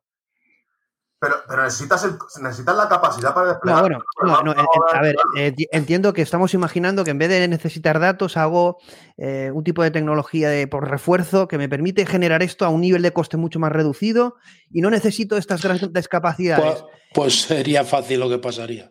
Sí, ya me lo dijiste. O, te al mar. neutra- o te neutralizarían los gobiernos o te neutralizarían estas empresas. Pero entonces, ¿qué tipo de mundo? un- qué un electrón libre? No necesario. Bueno, Pero- fíjate, fíjate lo que ha ocurrido con el movimiento open source. Perdona que te corte. Yuri, esto, esto es una versión 2 tuya de. Esto lo voy a decir, lo de electrón libre. Esto te lo voy a repetir. lo fijaros lo que ha ocurrido con el movimiento open source. ¿eh? El movimiento open source, que ha sido un movimiento de, de- liberalización brutal en el desarrollo tanto de software como de hardware, eh, ahora está muy capitalizado por, la, por los grandes emporios tecnológicos. ¿Por qué? Porque han visto ahí un filón muy importante de desarrollo que además les permite escapar de, cierta, de, cierto, de ciertas restricciones que les vienen dadas por elementos de los cuales no pueden escapar. Me refiero, por ejemplo, a los chips. ¿no? Los chips, eh, hay dos grandes industrias que son, que son eh, AMD e Intel, que hacen que empresas como, como, como Google, empresas como Microsoft tengan una limitación por el, por el chip, pero ya hay desarrollos open hardware. Y se da la, ca- la- la curiosa casualidad de que Microsoft o Google están súper eh, interesadas en que se desarrolle ese open hardware. ¿Por qué? Porque aniquilan una dependencia, por eso de- hablaba antes de los modelos de confianza, que hacen que a veces tengan restricciones de las cuales no pueden escapar. Porque productores de hardware eh, a nivel de, de- de- de alta capacidad, de alta capacidad de cómputo hay poquísimo, poquísimo. Eh, Bueno, ahí, y ahí tenemos el tema de la computación cuántica, eh, que es otro nivel, que también eh, Biden ya pegó el toque eh, con el tema de la computación cuántica, yendo a los fabricantes y diciéndoles, vosotros, esto que tenéis aquí lo vamos a regular. No sabemos cómo, pero que sepáis que esto que es tan potente que puede cambiar el mundo, eh, lo vamos a regular, porque esto nos están diciendo que esto es la leche, ¿no? Bueno, en España hemos puesto 60 millones de euros para crear un ordenador cuántico, no sé si será... Esto, esto- eso, eso no vale para ese- esa aportación de dinero prácticamente te vale para poner la primera casilla. Es que Pero bueno, pues tendremos otra foto, tendremos otra foto de los políticos en ese Ujú. sentido, Pero está aquí sí bien, que, ¿eh? bueno, que está bien sí. que se haga la inversión, pero hay que ser realista. Hay que ver lo que ha invertido, por ejemplo, Holanda hasta la fecha. Claro, como Francia, es irreal, es irreal. Vamos a otro tema, otro Eh, tema eh, que es... Perdona, Plácido, leí ahora uno de los comentarios de- de- en el chat de una de las personas que, que está viendo el debate, muy gracioso, Rifkiniano se llama, que dice, esto es lo de siempre, el primero que suba al árbol tira la escalera para que no suban más. Ujú. Digo, digo, "Ti- tienes toda la razón del mundo. Así funciona todo. Claro, eso fíjate, hablando de los microprocesadores, ¿qué es lo que se hace? Se, se- se hace, se, se- cierra el zócalo con el cual tú puedes eh, meter dentro de una placa base un nuevo micro y no se abre el conjunto de instrucciones. ¿vale? Y luego, ¿cómo, cómo despliegas? Si no tienes capacidad de poder eh, tener un zócalo al cual se puedan eh, añadir tu- tus microprocesadores. Fijaros ¿eh? Estamos hablando de, de- de- de que ahí sí que hay un conjunto muy, muy, muy reducido de productores. ¿vale? Sí. No, pero bueno, uno de los grandes que ha invertido ahora en, en esto ha sido Chipzilla, o sea, Intel, vamos. que en Risk V está metido de lleno. Claro, claro, claro, porque no quiere tener en cuenta que RISC-V Lo que es el OpenISA es propuesto por Intel, por gente que se sale de Intel. Bueno, Y, Intel- puede suponer, y le puede suponer perder una cuota de mercado importante si eso Bueno. Llega a crear un, un estándar de zócalo para, para, lo- para las placas base. Bueno, dos curiosidades tecnológicas, hardware, que es que Intel ha anunciado que va a entrenar su propio modelo a lo bestia, creo no, no sé cuántos, 3 trillones de parámetros ahí eh, de locura, y luego evidentemente AMD, que está totalmente fuera del tema de hardware en, en- en inteligencia artificial, pronto ya tiene su hardware especializado porque Nvidia está monopolizando evidentemente todo este mercado, ¿no? Pero bueno, vendrá también luego otro hardware, no vamos a entrar en ese debate, no todo va a ser eh, a ese nivel, hay grandes novedades en cuanto a hardware, pero no es el, el debate sobre eso. Vamos a entrar a la visión de Alman, que es muy curiosa. Oye, una cosa, Porque- nadie se ha preguntado por qué, porque hay empresas que, que te- tenían un edge en hardware al mismo tiempo que en software y no se ha oído nada, ni, se, ni aparecen. Has mencionado un poco eso, Apple, eh, Tesla, que también tiene modelos de inteligencia artificial desarrollados por Android Carpetti, nada menos. Eh, Bueno, y Cisco- Meta, ha anunciado, Meta ha anunciado también su Sí, propio no, hardware. no, eso Meta sí. está, pero Cisco, Cisco, por ejemplo, me consta que le han dicho que quieto parado. Eh, parece que hay juegos aquí de. no sé si Apple ha llegado igual, pero. Yo creo que eso es esencial. Parece que, aparte de otras cosas, estemos en una lucha entre las grandes empresas que dominan este ámbito. Y, y creo que cada uno intenta posicionarse eh, y ganarse el favor de los gobiernos pa- para est- esta lucha en la que están metidos unos y otros. ¿no?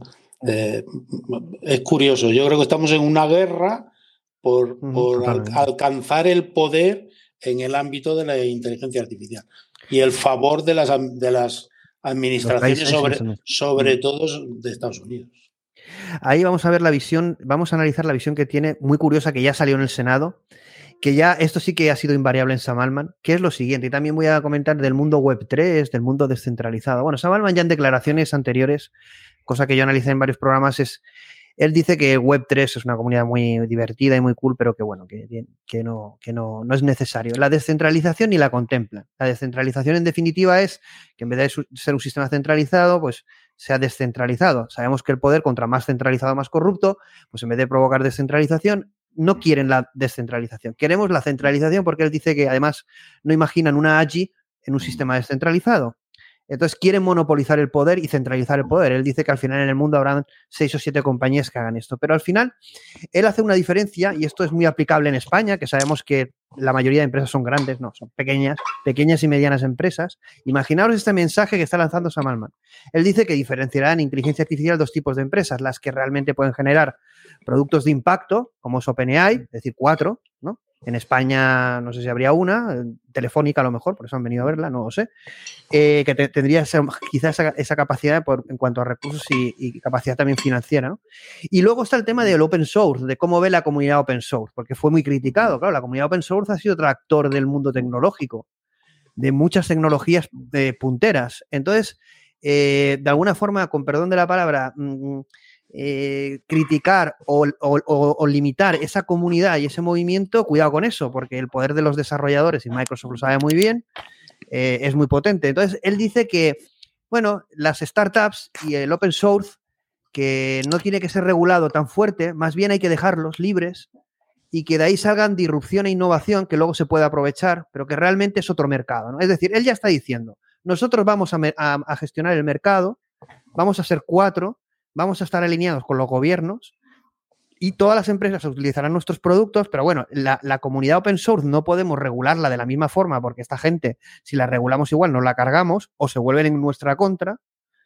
Y por lo tanto, entonces lo que vamos a darle son las migajas. Es, decir, yo voy a generar la AGI y una startup que genere cuatro algoritmos, que genere mil millones un tío, pero luego evidentemente utilice nuestros productos en cloud o los chips, etcétera. Es decir, una visión capitalista no, eh, tecnócrata, no lo sé cómo llamarla, porque para esto hay que definir nuevos términos, ¿verdad? Lo que dice Abel, que al, al final empleamos términos para cosas nuevas, pero en definitiva, al final, una visión de la comunidad open source muy limitada. ¿Qué pensáis que este señor, la comunidad open source, no la tiene en gran consideración, que la normativa europea se ha cargado, para mí, el tema de las startups y la comunidad open source por los requerimientos en inteligencia artificial? Y eh, evidentemente, eh, ¿cuál es el panorama de una empresa de desarrollo de inteligencia artificial al ver todo esto, ¿no? Eh, si realmente tiene alguna oportunidad de ejercer algún papel de liderazgo, de disrupción, de No, de- innovación. De, liderazgo en absoluto. Y voy a hacer- comentar, como comentó Joshua Bach, que participó en OpenAI durante años, estuvo de Vice Chairman, eh, cuando hizo las declaraciones a Maltman sobre la centralización y tal, dice, power corrupts, but absolute power is kinda neat. Que fue el comentario que le hizo literalmente al tweet. Sí, lo que pasa es que yo iba a comentar una cosilla con el tema de la centralización. El hecho de que tenga un esquema centralizado no quiere decir que promueva la corrupción. Lo que promueve una cor- la corrupción es que el esquema centralizado no sea dinámico. ¿Qué quiere decir eso? Y transparente. Alternancia, que tiene que haber alternancia en quien ostenta y retenta el poder. O sea, tú puedes tener un poder centralizado que de verdad alimente lo- el jugo de lo que es la democracia, que es la tensión entre lo instituido y lo instituyente. Pero la si no hay transparencia, David, si no es un sistema, aunque sea centralizado, que sea transparente, y hemos visto que cuando se centraliza el poder, lo que se hace es eh, corromperlo, porque al final, yo, ¿qué sistema conoces que en este sentido? No, no, que- pero tú estás, tú estás hablando de descentralización y acaparamiento de poder. Porque yo te voy, pongo el, el- el ejemplo de, de- de Corea del Sur, que es un sistema hipercentralizado donde, donde la comunidad confía a extremos de- en, en- en sus dirigentes. Hay una alternancia en la, en la, la, en la, la- custodia de, de- de las distintas instituciones y las instituciones están vertebradas de forma centralizada. Eh, eh, lo que tiene que haber es una. Pero ese es, una- ese es el futuro, ese es el futuro de la humanidad que queremos, es lo mejor que podemos conseguir a nivel que- es político, que- organización. No, no, es que es falaz asumir que la descentralización es mejor. Es que la descentralización, ah, esto está hiperestudiado, la famosa tragedia de los comunes, la descentralización sin una, sin una alimentación no, rica de la- exactamente, acaba sí, en, un- en un nuevo esquema. En un nuevo caos, en un nuevo caos. poder.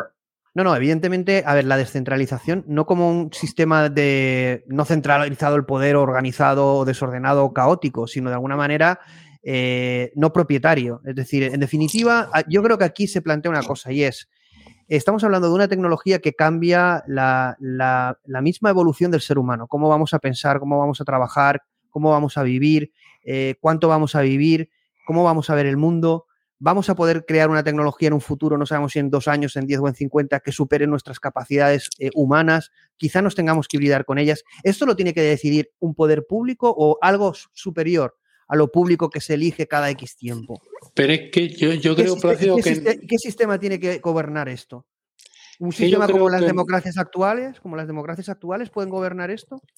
Es que yo creo que no debemos confundirnos.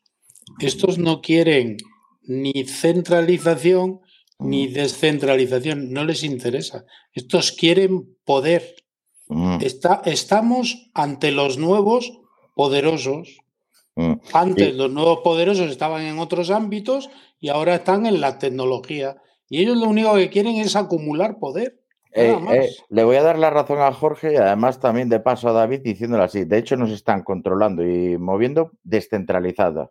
Están, Sí, actu- sí, están da actuando, con- eh, están actuando en redes, ah, dividiéndonos todo lo que pueden para manejar eh, por identidades diminutas y así gestionar los movimientos. O sea, la descentralización se ha traducido en que ellos tienen la capacidad de influir y usar técnicas. Pero es, es como el movimiento, es como el movimiento eh, blockchain o Bitcoin, en definitiva, el dar el poder a, a la sociedad. Eh, cuando ahora ¿Tú de mismo verdad es- crees es- que es- eso fue así? Pero es que eso es que eso. Nunca ha tenido nadie eso- la, la sociedad del poder. Y de hecho, fíjate ahora No, cómo ha acabado. yo creo que no es así. Bueno, el- el- vamos, yo creo que es totalmente. Realmente, es decir, el- a nivel tecnológico eh, no hace falta que sea descentralizado a nivel tecnológico, pero sí que hace falta una cosa que es la eh, eh, eh, transparencia y la, eh, la no modificación, el que sea, eh, en el que podamos garantizar que eso no ha sido modificado ni eh, gestionado por terceros. El- el- el- el- de alguna manera, si yo tengo un sistema y el poder puede manipularlo, es que eh, entonces, ¿qué, qué tipo de sistema tenemos? Pero, pero Plácido, es que una, es que vuelvo al tema de blockchain, es que una blockchain históricamente ha, ha habido unos cuantos sucesos donde ha habido una concomitancia de ciertos factores, de ciertos actores que han reescrito la cadena. Y una, y una, y una blockchain que se despliega sobre una red que tiene un, un número finito de actores controlando los DNS y los BGP no es un mecanismo que, que- que habilite la descentralización. Porque no tenemos un esquema de gobernanza, porque no sabemos quién es ¿Qué garantiza, ¿Qué garantiza la transparencia a nivel tecnológico? para garantizar la transparencia de nivel tecnológico tienes que tener primero una tecnología y garantizar a través de procedimientos de gobernanza social que hay, una, que hay una, una, una, un concurso de intereses contrapuestos. Si tú no tienes eso, la tecnología, como dice Casserier, no es más que una esclava al servicio de voluntades, objetivos y meta, y meta humana. No puede, Bueno, no, no más que... Meta- metas humanas, ¿no? Ahí habría una inteligencia artificial, es decir, habría un layer, una capa superior a nosotros. A ver, yo, que Yo no no creo de- que esa artificial sea superior a nosotros, sinceramente. No, Desde el punto de vista ético, no. A ver, yo una cosa, una cosa, una cosa que aquí discrepo algo con Placio, mi visión del Estado de, o de, la, de los gobiernos no, no, no es tan negativa. De hecho, es más bien al contrario. He tenido muchas discusiones, he, tenido, he pasado por épocas de pensamiento político. Tampoco es que me moja a mí la política demasiado como para preocuparme a nivel íntimo. Pero yo sí sé una cosa, por ejemplo, cuando me decían, no, es que el Estado me, me- me quita lo que es mío todo el rato. Y digo, bueno, al final la capacidad de que no lo, te- lo que sea tuyo no sea lo que eres capaz de defender mientras tengas fuerza con tu espada, tú solo o con tu tribu, es la existencia de un Estado que te codifica leyes que gestionan que tienes pertenencia de cosas. Entonces, pues bueno, que es un equilibrio más complicado que el, esto es mío o es del Estado. Es, claro. El, el Estado genera un- un- una infraestructura, unas coberturas que al final Pero son las que hacen que- esta- pero vamos a la ver, posibilidad a de ver, esta al- tecnología misma. Entonces, Pero a ver, al su parte final, de... ¿cómo se soluciona esto? Estamos en un sistema en que es... Esto, es que no es, esto no es tecnología, En, que no en- soluciona. en- en IT todo Bueno, tiene pues una si- si solución vamos- si tecnológica. vamos a vivir esto eh, con una inteligencia superior a la humana y vamos a tener los mismos no- problemas de corrupción y los problemas de falta de transparencia y, los, fa- y Salvo, y el salvo que, salvo cuanto- que aparezca el Agui finalmente, el de verdad, no el que están anunciando Pero- ahora. Y, y los gestiona a ellos también, a todos los, a todos los homínidos, que tenemos Seguramente, nuestras cosas yo yo homínidos, siempre va a Una pequeña, una, pequeña, una, pequeña, una pequeña frase. Una de las grandes obsesiones que ha habido históricamente, eh, a, a medida que ha ido evolucionando la, la- la- la humanidad, es lo que llaman los clásicos la restitutio in uno, ¿no? O sea, todos los problemas solventarnos con una solución final. ¿no? Mm. Que aunque haya, que eso no existe, que la vida es agónica, que hay conflicto, que hay, que hay, que hay contraposición No. de ideas, No, y que hay sobre, y- y discusión. sobre- y sobre todo, Jorge nos lo puede decir, que yo sé que sabe mucho de la historia y de esto del poder. Eh, ¿Ha habido algún momento en la historia que un grupo no haya intentado aprovechar una asimetría tecnológica para coger más poder e imponerse sobre el resto? Claro, es que, es que estam- estamos hablando de una nueva herramienta de poder. Sí, sí. No es que estamos hablando así, de pero- otra cosa. Entonces, e- esta, esta nueva herramienta de poder produce dos cuestiones inmediatas. Una mayor capacidad de control por las clases poderosas, Mm. que son estos nuevos empresarios unidos a otros, y una mayor capacidad de ganar dinero. No buscan otra cosa. Ante individuos como que se han hecho millonarios, no buscan la, la paz social, no les interesa la educación. ¿Para qué? Ellos no están en esa guerra. Ellos están en la guerra de ser más poderosos y más ricos. Si las dos cosas pueden ir paralelamente, mejor.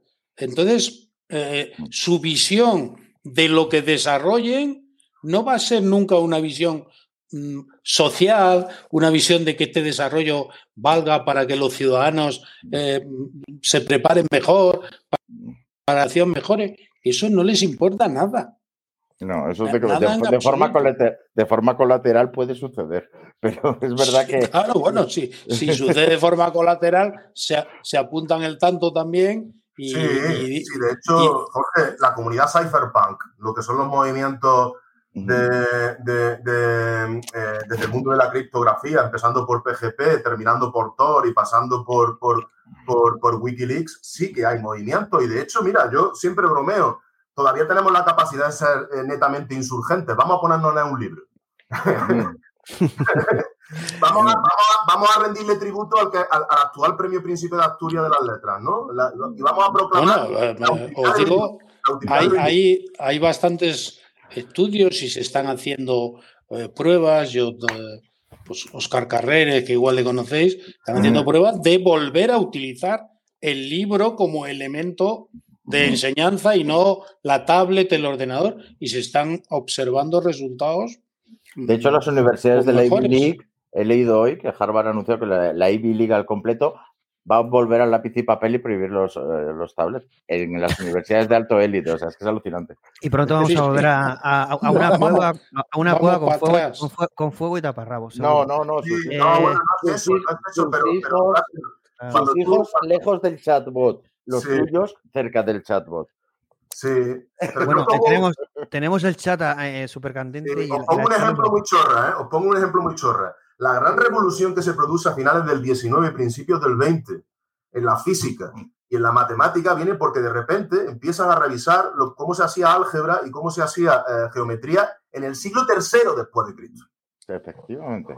Eh, el siglo III después de Cristo. Vuelvo a decir, la inutilidad de lo, la, la utilidad de lo inútil. Eh, la- la- el avance científico, tecnológico a lo largo de la historia, si hace una revisión prolija eh, y, y minuciosa, se construye a base de una concatenación de errores brutales. Cuando tú estás determinado por la interfaz a repetir la exploración del espacio de fases, siendo pedante como por mi formación física, si tú vez de explorar todo el espacio de fases solo exploras un subconjunto de ese espacio de fases, porque la interfaz, que puede ser ChatGPT o esa inteligencia artificial superior, que yo no la creo superior al ser humano, eh, eh, vas a, va a explorar solo un conjunto mínimo de tus capacidades. No vas a, a- a- a- a actualizar tus capacidades, que es este, recuperando de nuevo todo lo que es la fase ¿no? de- de- de- de- del inicio del pensamiento, del pensamiento metafísico, porque cuando estamos hablando de ética, estamos hablando de una metafísica. ¿eh? De una Pero- metafísica. Pero además, yo, yo, yo creo eh, que pe- si pensamos con, con lógica, con lógica eh, simple, la inteligencia se ha utilizado durante toda la historia porque queremos saber más de nuestro adversario, de nuestro enemigo, qué piensa, y para eso utilizábamos el ser humano, el ser humano infiltrándolo en las sociedades y, con eso obteníamos una inteligencia parcial que nos daba una medida de lo que podía estar ocurriendo. Hoy esto es mucho más fácil, porque estos señores con estos desarrollos han generado un nuevo sistema en el que nosotros mismos regalamos esa información. Sí, El negocio somos nosotros. sí. El negocio se basa de- en, en dos eh, partes fundamentales. Conocernos lo máximo posible, posible perdón, para vendernos todo lo habido y por haber y conocernos lo máximo posible para controlarnos cada día mejor. Esto es el negocio de, de la nueva tecnología y el que piense que, que esto no es así, yo creo que se, eh, se confunde. Y de hecho, de, de hecho, como veis ahora, según se está eh, dividiendo el mundo y parece que volvemos a los 80, estaba, yo siempre hablaba de back to date, vuelta al muro, ahora ya lo que pasa es el telón de silicio, lo que vamos a tener aquí. Y, y empezamos a ver que se- primero era solo China que no permitía acceso de redes y aplicaciones occidentales en, en- entre sus ciudadanos y ahora vemos que estamos, empieza a haber movimientos de contra de, vale, tú no, no vas a saber de mí tampoco. Y estamos viendo una división también en el mundo digital entre los dos bloques cada vez más amplia. ¿eh? Ah, claro, porque al final lo- la información es el verdadero poder. Eh, Os, po- os pongo un ejemplo que es curioso, ¿no? Cuando, sobre la relación con la tecnología. Cuando parecía que, que iba a, a comenzar el conflicto de, de Ucrania, todos los expertos nos hablaban de armas super hipersónicas, subacuáticas, no iba a haber ya una guerra con soldados, todo era tecnología, tendríamos soldados tecnológicos, tanques tecnológicos. Al final hemos terminado como en 1942, a cañonazos, a- matándose a los soldados en trincheras. Claro. O sea, ¿dónde está esa Claro. diferencia? No sé si conocéis un libro que hay que se llama The Kill Chain, que habla de la guerra de drones, ¿no? Empieza explicando todo lo que es la persecución de, de Pablo Escobar y acaba describiendo cómo se hace la búsqueda selectiva de, de objetivos mediante drones. Y todo el desastre por llevar a cabo la inteligencia a vista de pájaro y, sobre inteligen- y, y- y con falta de inteligencia sobre el terreno. Eh, eh, ¿Qué es lo que ocurre? Que al final cuando tú quieres controlar, eso lo sabe Jorge mejor que yo, pero cuando tú quieres controlar un- un- una cierta zona, aunque tenga mucha tecnología y todavía en el contexto actual acá- tienes que acabar poniendo los pies sobre la tierra. No, no, no, no puedes hacer otra cosa. ¿Por qué? Pues porque el ser humano, el ser humano es una cosa que tiene eh, una un espacio de, de dimensiones mayor que la caracterización del espacio de fase de la tecnología. Perdonad la, pedan- la. Los- militarmente los terrenos se conquistan con infantería.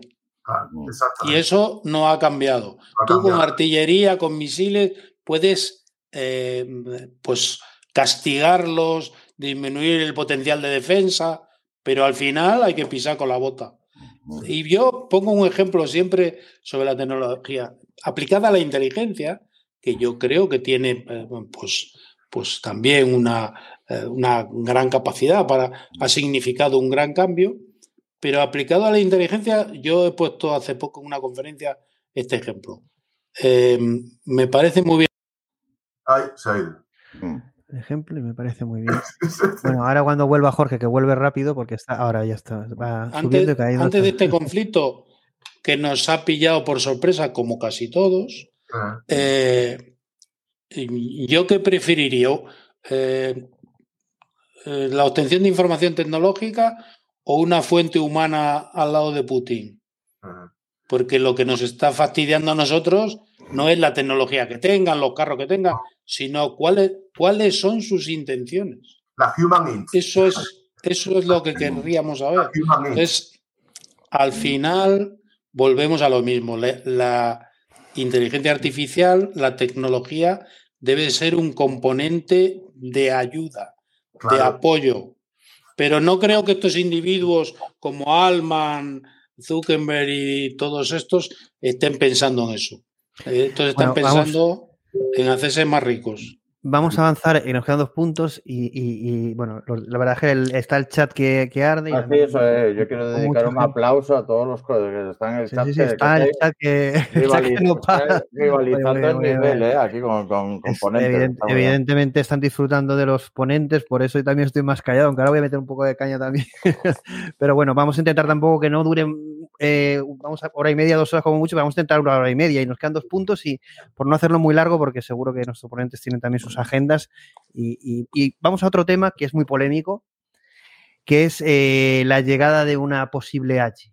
Porque aquí Alman ha dicho que, que, bueno, después de la carta famosa que pidió una moratoria de seis meses para cualquier inteligencia artificial superior a una GPT-4, él dijo que no tenía un, un GPT-5 en desarrollo, cosa que es mentira, o había hecho declaraciones previas eh, y varias veces diciendo lo contrario, diciendo que se había acabado el, el- el- el- futuro o el, o- o el paradigma de los modelos de lenguaje, cosa que eh, en declaraciones suyas es totalmente mentira.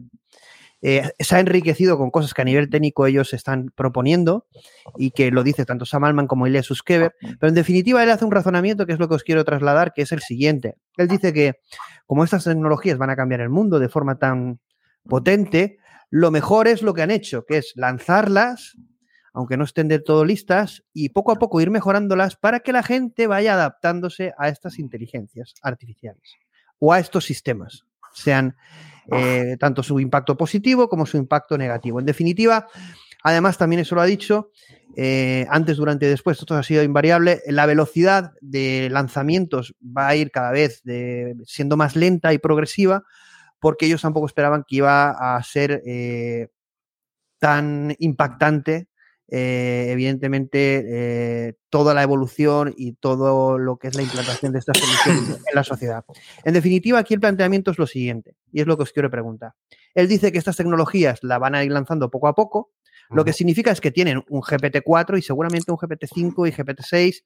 Es decir, esta gente no ha lanzado GPT-4 y está en la playa tomándose un cóctel. Están preparando el modelo 5, el 6 y a lo mejor eh, no tendrán un AGI, pero a lo mejor están seguros, están trabajando en ella. Es el único objetivo de esta empresa, es el único objetivo del equipo de AI de Google y, el CEO ha dicho que Google es una empresa AI First. Es el objetivo de Microsoft, aunque Microsoft como es más diverso, eh, ese objetivo no lo tiene, pero eh, su CEO, Satya Nadella, también lo ha comentado varias veces, que el objetivo al final de esas empresas es generar una inteligencia artificial equivalente al ser humano. Entraremos en ese debate, no, eh, no es el debate de si es superior o no superior, pero en definitiva es muy, muy potente, ¿de acuerdo? Da igual que se llama AGI, que se llame GPT-20, ¿de acuerdo? En definitiva es que el impacto en la sociedad va a ser tan fuerte que lo van a lanzar de forma progresiva y que así la gente le da tiempo a adaptarse. ¿Qué pensáis de esto? De estos, es decir, es como, oye, hemos venido con el nuevo maná, con la nueva herramienta que va a cambiar el mundo y poco a poco que la humanidad se vaya pues adaptando, los países, eh, poco a poco, ¿no? Bueno, es que poco a poco lo que va no es adaptándose, va entrenándola. que, que- que es que es otra vez la falacia lingüística que se emplea, ¿no? Y el, eh, lo que necesariamente, y por eso lleva un retraso, se tiene que efectuar es un, un reajuste eh, del espacio hiperparamétrico que ellos tienen configurado, porque aquí no estamos hablando de, de- de sistemas, cuando hablamos de LLMs, no son sistemas eh, de generalización, son sistemas de, de- de- si se permite la expresión y con toda la salvaguarda, de sobreajuste. O sea, tenemos una capacidad tan brutal de, ajustar eh, un espacio paramétrico con un volumen inmenso de parámetros que a efecto de recolección de información, indexación de contenido y optimización de la búsqueda de ese contenido optimizado, damos muy buenos resultados. Pero de ahí a tener buenos modelos de generalización que irían hacia lo que, se- lo que sería la inteligencia artificial general y, por supuesto, mucho más lejos, lo que sería el, el- problema de la, de la singularidad, ¿vale? O la, o la- o la posibilidad de que haya una singularidad. Ah, Nos queda un trecho Bueno, ahí David te voy a hacer una pequeña reflexión. No quiero entrar ahora en la polémica, lo haré al final, pero es, ¿tú cómo sabes que queda un trecho? ¿Qué sabes lo que está desarrollando OpenAI o has- si escuchas a Ilya Suskever? Yo lo que no entiendo muy bien es una cosa a nivel técnico, la gente que pueda controlar un poquito a nivel técnico. Eh, y también para la gente que no lo controla, esta reflexión. ¿Creéis que lo que nos están enseñando es lo que tienen ellos en laboratorio? Nada, para nada, pero si es que lo dicen. Eh, al, al nivel, la carencia que tienen los modelos de lenguaje para lo que tú estás comentando a nivel de abstracción, de razonamiento, memoria, modelos del mundo, etc. Esto lo tienen ellos en cuenta. y- ¿Creéis que Ila Suskever y el equipo de OpenAI y los equipos de desarrollo no conocen esto?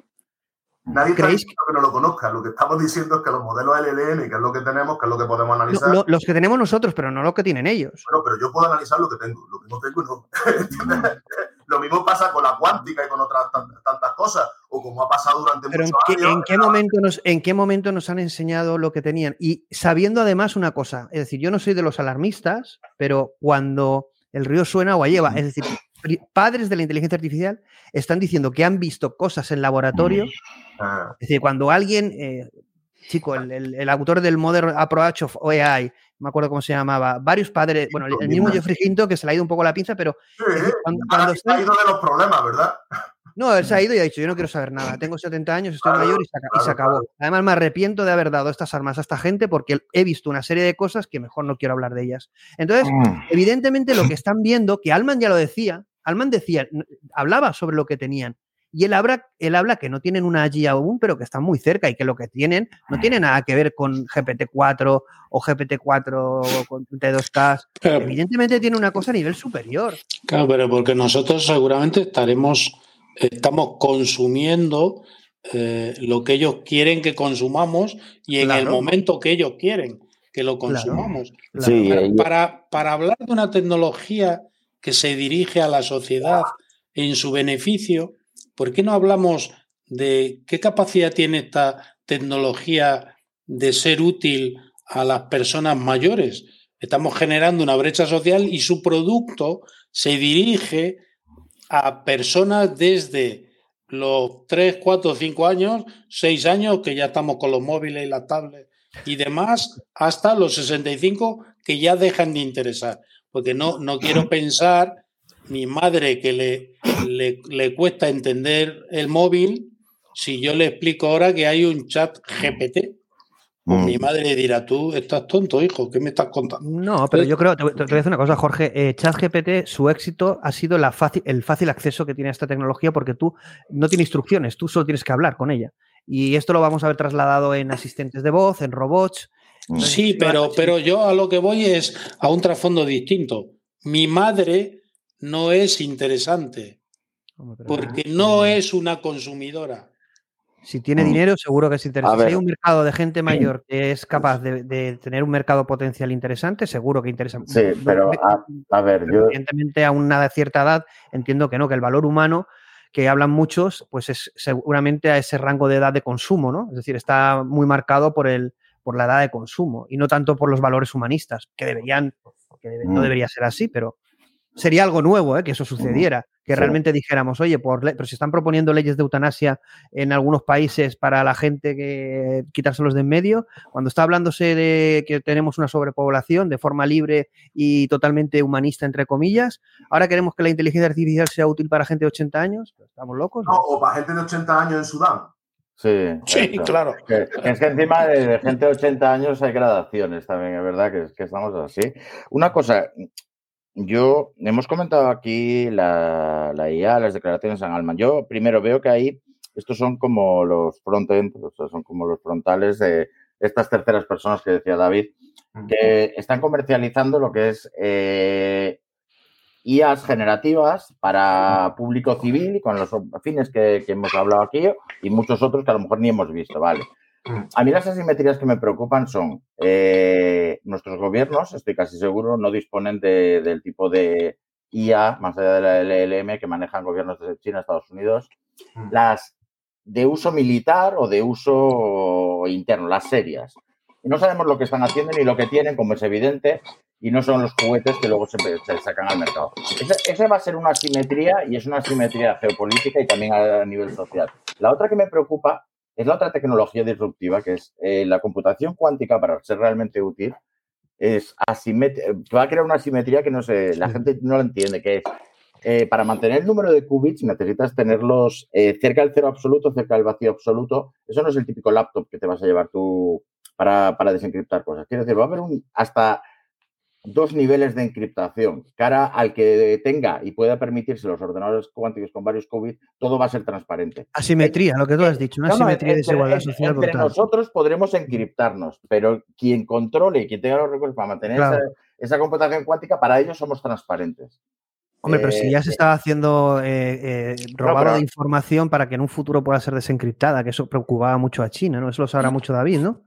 Es que es Eh, uno de los actores que está jugando fuerte en ese mismo campo para proteger su información, pero que ¿quién po- va a poder podríamos a eso? Oye, vamos a decir ahora lo de España, ¿no? Que quiere prohibir la- el cifrado de punto a punto. Ah, ¿Qué pero os eso es muy cutre, eso es muy cutre. Esta simetría es que no te la puedes saltar eh, cambiando No, no, de ya, ya lo sé, ya lo sé, pero como estamos hablando de comunicaciones y privacidad y de desigualdades, pues evidentemente.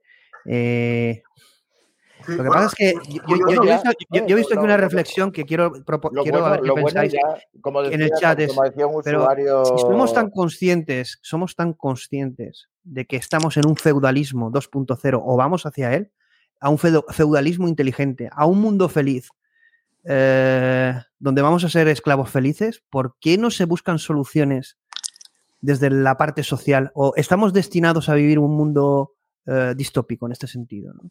Es decir, es que lo que nos están proponiendo no hay alternativa, parece ser. y lo que comentáis vosotros aquí, que sois eh, mentes pensantes libres, eh, yo creo que es eh, casi más describir el problema que, que ver una posible solución. ¿Qué se Una puede cosa- hacer? Una cosa, para, para aquel, si me permites, para aquel famoso paralelo que hice de, en su día de alguien nació, una persona anónima nació en Manchester eh, cuando todavía era un pueblucho medieval y era vasallo de un señor feudal y murió trabajando en una fábrica en un slum de la ciudad de Manchester en plena revolución industrial, en un mundo nuevo. ¿Les dieron alguna alternativa en el paso del feudalismo a la, a la Inglaterra de Dickens, a, a la gente? La revolución industrial se comió el mundo y cuando pasó fue cuando se buscó un espacio de libertad. Pues yo esto lo veo igual. Primero, Gengis Khan nos va a arrasar por encima, la transformación va a pasar y luego ya hay grupos, siempre, el ser humano tengo siempre fe que busca su espacio de libertad. Ahora es, muy primitivo esto, los movimientos cyberpunk y luego cypher- cypherpunk, evolución ahora en el mundo cripto, pero que el ser humano siempre busca su espacio para respirar, pero va a ser ex post facto. O sea, yo ahora mismo esto estoy bastante pesimista de que vayamos a tener mucha opinión, porque nos la vayan a Yo, yo creo que, que, eh, estoy totalmente de acuerdo contigo, Abel. Eh, los poderosos tienen una nueva herramienta de control, de poder, van a desarrollar todo lo que tengan que desarrollar y después seremos libres en las migajas que queden. Tendremos esos, esos pequeños No lo espacios. Seremos. No lo seremos. Porque, Eh, bueno, no, en, en, en estrictus eso no lo haremos. Pero tendremos esa poquita libertad que no creemos que tenemos ahora también. Eh, Pues ellos están dirimiendo. ¿Y, y por qué no podemos pensar que, Jorge, por qué no podemos pensar que con esta tecnología podemos crear un mundo más libre? Es que yo no lo llego a entender. Eso. No, pensarlo podemos pensarlo, pero que vaya a ocurrir es complejo. Pero una pregunta, ¿qué, qué es la libertad? Eso es la, la grande. ¿Qué es la libertad? Es que no, no, no sabemos lo que es la libertad. ¿eh? Es que en, en, esto podríamos debatir No sobre este podríamos debatir sobre ello no no qué es la libertad solo sino que hay diferentes libertades Claro, fíjate, tengo aquí delante un libro de Saya Berlin que es las dos aproximaciones a la libertad, la libertad positiva y la libertad negativa. Claro. Esto ha construido toda la discusión de la socialdemocracia y el liberalismo en los últimos tres siglos. Para un para un habitante de África la libertad es diferente a la nuestra Eh, la es diferente la libertad Claro, es diferente la ética todo, claro. diferente Claro, es- efectivamente. al final lo, lo realmente serio creo que es que lo que han descubierto los poderosos son nuevas herramientas de control. ¿Y cómo Sí. va a terminar esto? Es difícil predecirlo porque yo creo que no estamos en el fin, sino que estamos en el recorrido que nos llevará Claro. a no sé, a no sé dónde. O sea, Aquí- fíjate, fíjate que un- una cosa mínima. O sea, hay un texto, hay un texto de la, de la época final de, de- de Foucault que es hiper revelador, que es vigilar y castigar. en vigilar y castigar, donde hace una revisión de todos los mecanismos a través de los cuales se Es, acaba es los tremendo ese libro. acaba diciendo, el mejor control que hay es el control que es introyectado, que forma parte con- eh, consustancial del sujeto. Mm, la interfaz en el sujeto, crearle no la, no, no, no la capacidad, sino la dependencia. mm.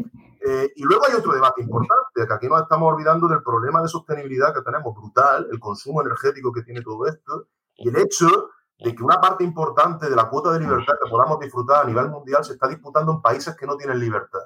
Mm. Estoy refiriendo sobre todo al caso, al caso africano, que es donde ahora está concentrando su esfuerzo de forma muy notoria tanto China como Rusia, aparte de Mm. Sudamérica. Y ahí no estamos mirando, estamos mirando en la ética de la inteligencia artificial, que es necesaria.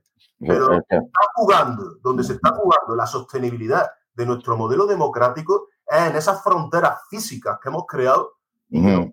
Van a ser el origen de una gran parte de los problemas que vamos a tener que estar disputando en los próximos años. Eh, hay que analizar lo que está ocurri- ocurriendo en el Sahel, lo que está ocurriendo en Mali, lo que está ocurriendo con todo el, el- el aterrizaje chino en Sudáfrica y en todos los grandes centros de computación que hay. Y en Sudamérica, que tenemos un, un- un hervidero, un hervidero brutal. Y, y está bien, que tenemos que hablar de todas estas cosas, pero hay un marco geopolítico Claro. mucho más Mm. complejo, ¿eh? Mucho más Mm. complejo. Ahora mira, se eh, el debate con el tema tecnológico, que es verdad que es necesario, pero se nos olvida que al final estamos en un espacio no ciber, no en un ciberespacio, sino que estamos en un espacio ciberfísico. En un, en, en un tablero humano, en un tablero humano que la, solución tiene, pieza la tan solución tiene que ser. ¿eh?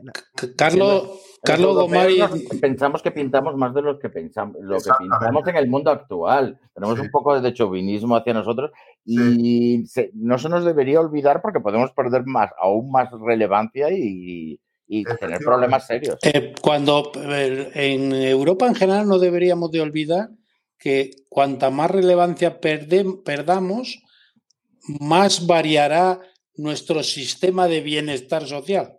Va a ir íntimamente ligado todo esto y no queremos verlo. Los, los europeos somos bastante vagos a la hora de poner esfuerzo en algo común.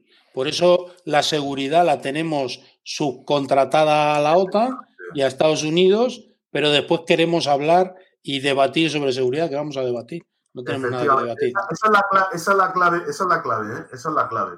Nosotros Pero, Carlos- hablando, eh, tenemos, había un libro famoso que iba a estallar, que, que, que, que publicó una, una académica norteamericana, no me acuerdo el nombre de la, de la académica, que es El efecto Bruselas, ¿no? De, de Brussels Effect. ¿No? Justo antes de que estallara la pandemia y descubrimos que no éramos capaces ni de fabricar mascarillas. Ni de fabricar mascarillas. que te lo dicen a ti. Sí, sí. Porque era así, o sea, no fabricábamos mascarillas y en el caso de España era todavía más sangrante, porque durante siglos Sí. hemos sido potencia textil. Hasta de eso hemos renunciado. Estamos hablando que la electrónica contemporánea se creó en Europa, se decidió externalizarla para tener un coste de mano más bajo. Hemos Pero, externalizado todo. Pero porque, porque no nos mojamos, no, no actuamos con unidad. Primero había que definir qué es Europa. ¿Europa es un grupo de países o es una unión sólida? Yo creo que es una- un grupo de países. Si, si, por ejemplo, vemos, vuelvo a la ¿quién Kiev?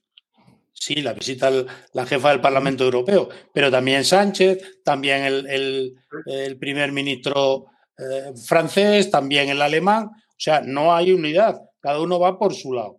Pero eh, quería, Carlos Gomari, que escribe aquí en el chat, eh, que dice que, que esto no es una novedad, eh, que toda tecnología, desde que el hombre es hombre, ha sido reconfigurada por el poder para el control. Tienes razón, Carlos, pero hay una diferencia básica en esta revolución con respecto a las demás. Y es que las demás afectaban al modelo productivo, modificaban el sistema de producción. Pero esta no modifica solo el sistema de producción, modifica al ser humano. Totalmente. sí. Esto es una diferencia muy grande. Se, se- se ha perfeccionado la, la- la capacidad de, de- de moldear, totalmente de acuerdo, sí. Afecta a, a- a- a la construcción social del sujeto en un nivel íntimo eh, especialmente relevante, ¿no? O sea, Vamos a, vamos a querer, si queréis, el último punto, por no hacernos más largo, vamos a llegar a las dos horas y seguro que tenéis todos. eh, eh, no quiero hacerlo mucho más largo ni abusar, aunque sabéis que los programas nuestros son. Pero el último punto ya. El último punto tocaba a Sam Altman en declaraciones, porque todo esto que hemos ido comentando por puntos son declaraciones de Sam Altman que ha hecho. Y una de ellas es todo el tema de los eh, eh, riesgos. En definitiva, él dice que espera, tiene un gran miedo que esta tecnología eh, lo que pueda suponer en negativo, lo dijo en el Senado y lo ha dicho en España, pero que él espera que esta tecnología sea la más beneficiosa o muy beneficiosa eh, para el ser humano. Él consideraba en otra entrevista, no lo ha dicho aquí en España, pero él en declaraciones suyas ha dicho que eh, ChatGPT, GPT-4 es el, el mayor eh, hito tecnológico de la historia de la humanidad. Yo, eh, si no eh, el, el que más, seguramente uno de los que más. Bueno, esto sería debatible, pero bien, eh, es importante que él lo haya trasladado de esta manera. Y aquí lo y bueno, luego se empieza a hablar, evidentemente, de los riesgos, de los beneficios, pero se dice dos cosas que ha dicho hace poco, que es esto es inevitable, esto es inevitable, la llegada de las AGIs, superinteligencia. Y la otra es que él espera, como está diciendo, que convierta estas tecnologías, permita crear un mundo, un futuro mejor. ¿no? Y aquí ya, eh, y, y con esto os traslado todas estas reflexiones, a final de año van a traer un borrador para hacer una propuesta al gobierno de Estados Unidos sobre la renta básica universal. Yo no soy muy partidario de ella, o por decir que soy contrario a ella, pero va a ser inevitable, va a ser inevitable para lo que va a venir y lo que está viniendo.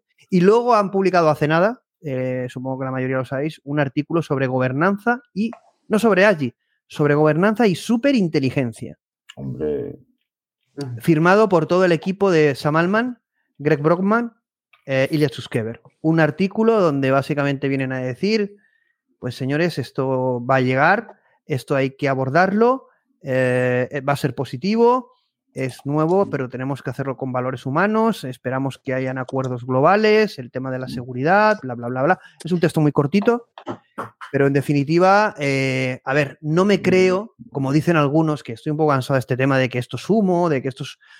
Existe un teatro y una narrativa y existe evidentemente una escenificación de todo esto, pero estos señores están eh, escribiendo la historia. Y no creo que todo esto sea humo por lo- todas las repercusiones que está teniendo. Lo que seguramente la dirección, si no hacemos nada y tomamos conciencia, va a ser la de un feudalismo o peor. Yo luego de- en mis conclusiones, la verdad es que son un poco pesimistas porque, porque yo creo que aquí no sale ningún momento en el debate el que yo creo que esta tecnología en la nueva era de la inteligencia artificial es algo totalmente nuevo y que realmente lo que necesitamos son propuestas nuevas y lo que escucho es viejo paradigma. Mucho. Que quizá es lo que vayamos a vivir, porque como han dicho eh, en el chat, esto es lo de siempre, el esto es un arma de poder, vamos a seguir siendo lo mismo, no vamos a tener libertad. Bueno, pues si es así. ¿Qué pensáis de todos estos movimientos de renta universal, superinteligencia, beneficios, riesgos, eh, declaraciones, manifiestos? ¿Positivo, negativo? ¿Cuál es, cuál es por terminar vuestras, eh, vuestra visión de todo lo que está ocurriendo y de lo que va a ocurrir o de lo que puede ocurrir? Evidentemente, sin ser rapel, ninguno de nosotros. No, bueno, yo lo que comento es que en ese debate metería a alguien de Sudán del Sur. ¿El qué? ¿El qué? Metería a alguien de Sudán del Sur. Es que estamos hablando de, un- de- nuevo desde una perspectiva muy etnocentrista. Es verdad lo que tú dices, que se vuelven a, a utilizar paradigmas antiguos. De hecho, el texto este que referenciamos es paradigma antiguo. Es creación de, de casi de una religión en muchos aspectos. Es verdad que Pero al final, a- al final, David, te voy a hacer una, Voy a mojarme porque a mí me gusta ser. Es verdad que hay mucho debate y yo creo que hay que ser como. No vamos a cambiar las cosas, sino. eh, aquí no es una cuestión de, de quién tiene la razón y de qué es bueno o malo, sino de pasar a la acción y apostar por un futuro o por un camino. Entonces, en este sentido, eh, poca gente está dispuesta a elegir. Esta gente eh, ha, ha emprendido el camino y están escribiendo el futuro. Nosotros podremos estar mirando, eh, se pueden tomar acción desde otros sitios, otros países, otros grupos humanos, comunidad, o de, de diferentes tipos. En definitiva, el futuro se, se crea caminando. Eh, es que no es una cuestión de eh, estar bien o estar mal o de debatir qué es ético o no ético, es una cuestión de decidir y avanzar. Porque esta tecnología es el nuevo fuego. Y con ese nuevo fuego, lo que no podemos hacer es prohibirlo. ¿Alguien se imagina que prohibiéramos el fuego cuando lo descubriéramos? Totalmente de acuerdo, pero decidir y avanzar es una decisión ética. es que todo esto son decisiones que al final uno hace con un proyecto de, de- de- de- Bueno, de- pues vamos a tener que hacer un proyecto sin haberlo hecho nunca ni estar preparado. Claro, pero ese es el tema, pero hacerlo de verdad. Ni estar preparados. Por ejemplo, por ejemplo, un ejemplo paradigmático de la situación de oquedad en la que estamos. Ahora, en el segundo semestre de este, de este- de este año, vamos a tener la presidencia de la Comisión Europea por parte, vamos, de la, la presidencia española de la, de la- de la Unión Europea, ¿no? El título, el título de esa presidencia o el, el marchamo es Open, Open Strategic Autonomy. ¿Me puede alguien explicar qué significa eso? Porque yo no lo sé. Como la, como la mayor parte de las la, como la mayor parte de las iniciativas europeas eh, no sirven para nada.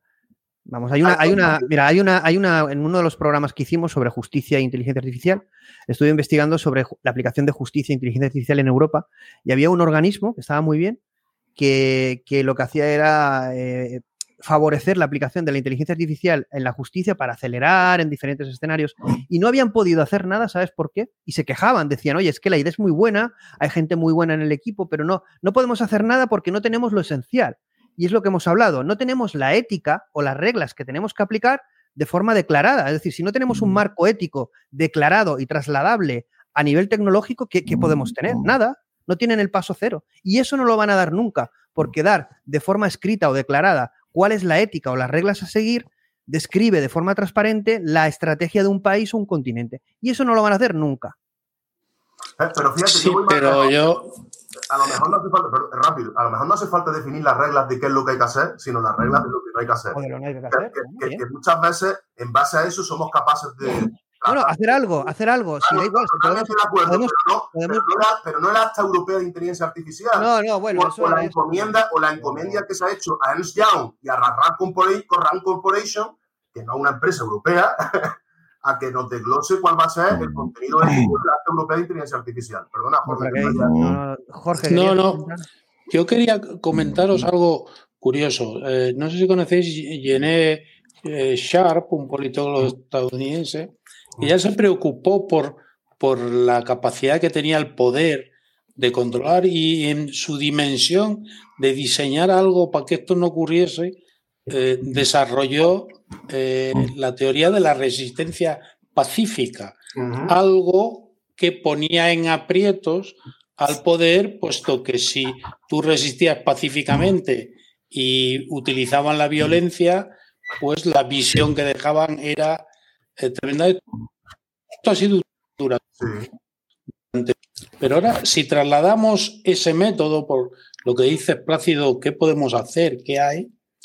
La resistencia pacífica en esto sería no utilizar esas técnicas No, que, crear no- unas que nos controlan. Pero ¿hay capacidad para eso? Bueno, hay talento, lo que no hay es valores humanos que sirvan a, en última instancia al humano. Eso es lo que no hay. Eso es lo que no hay. La gente está comprada.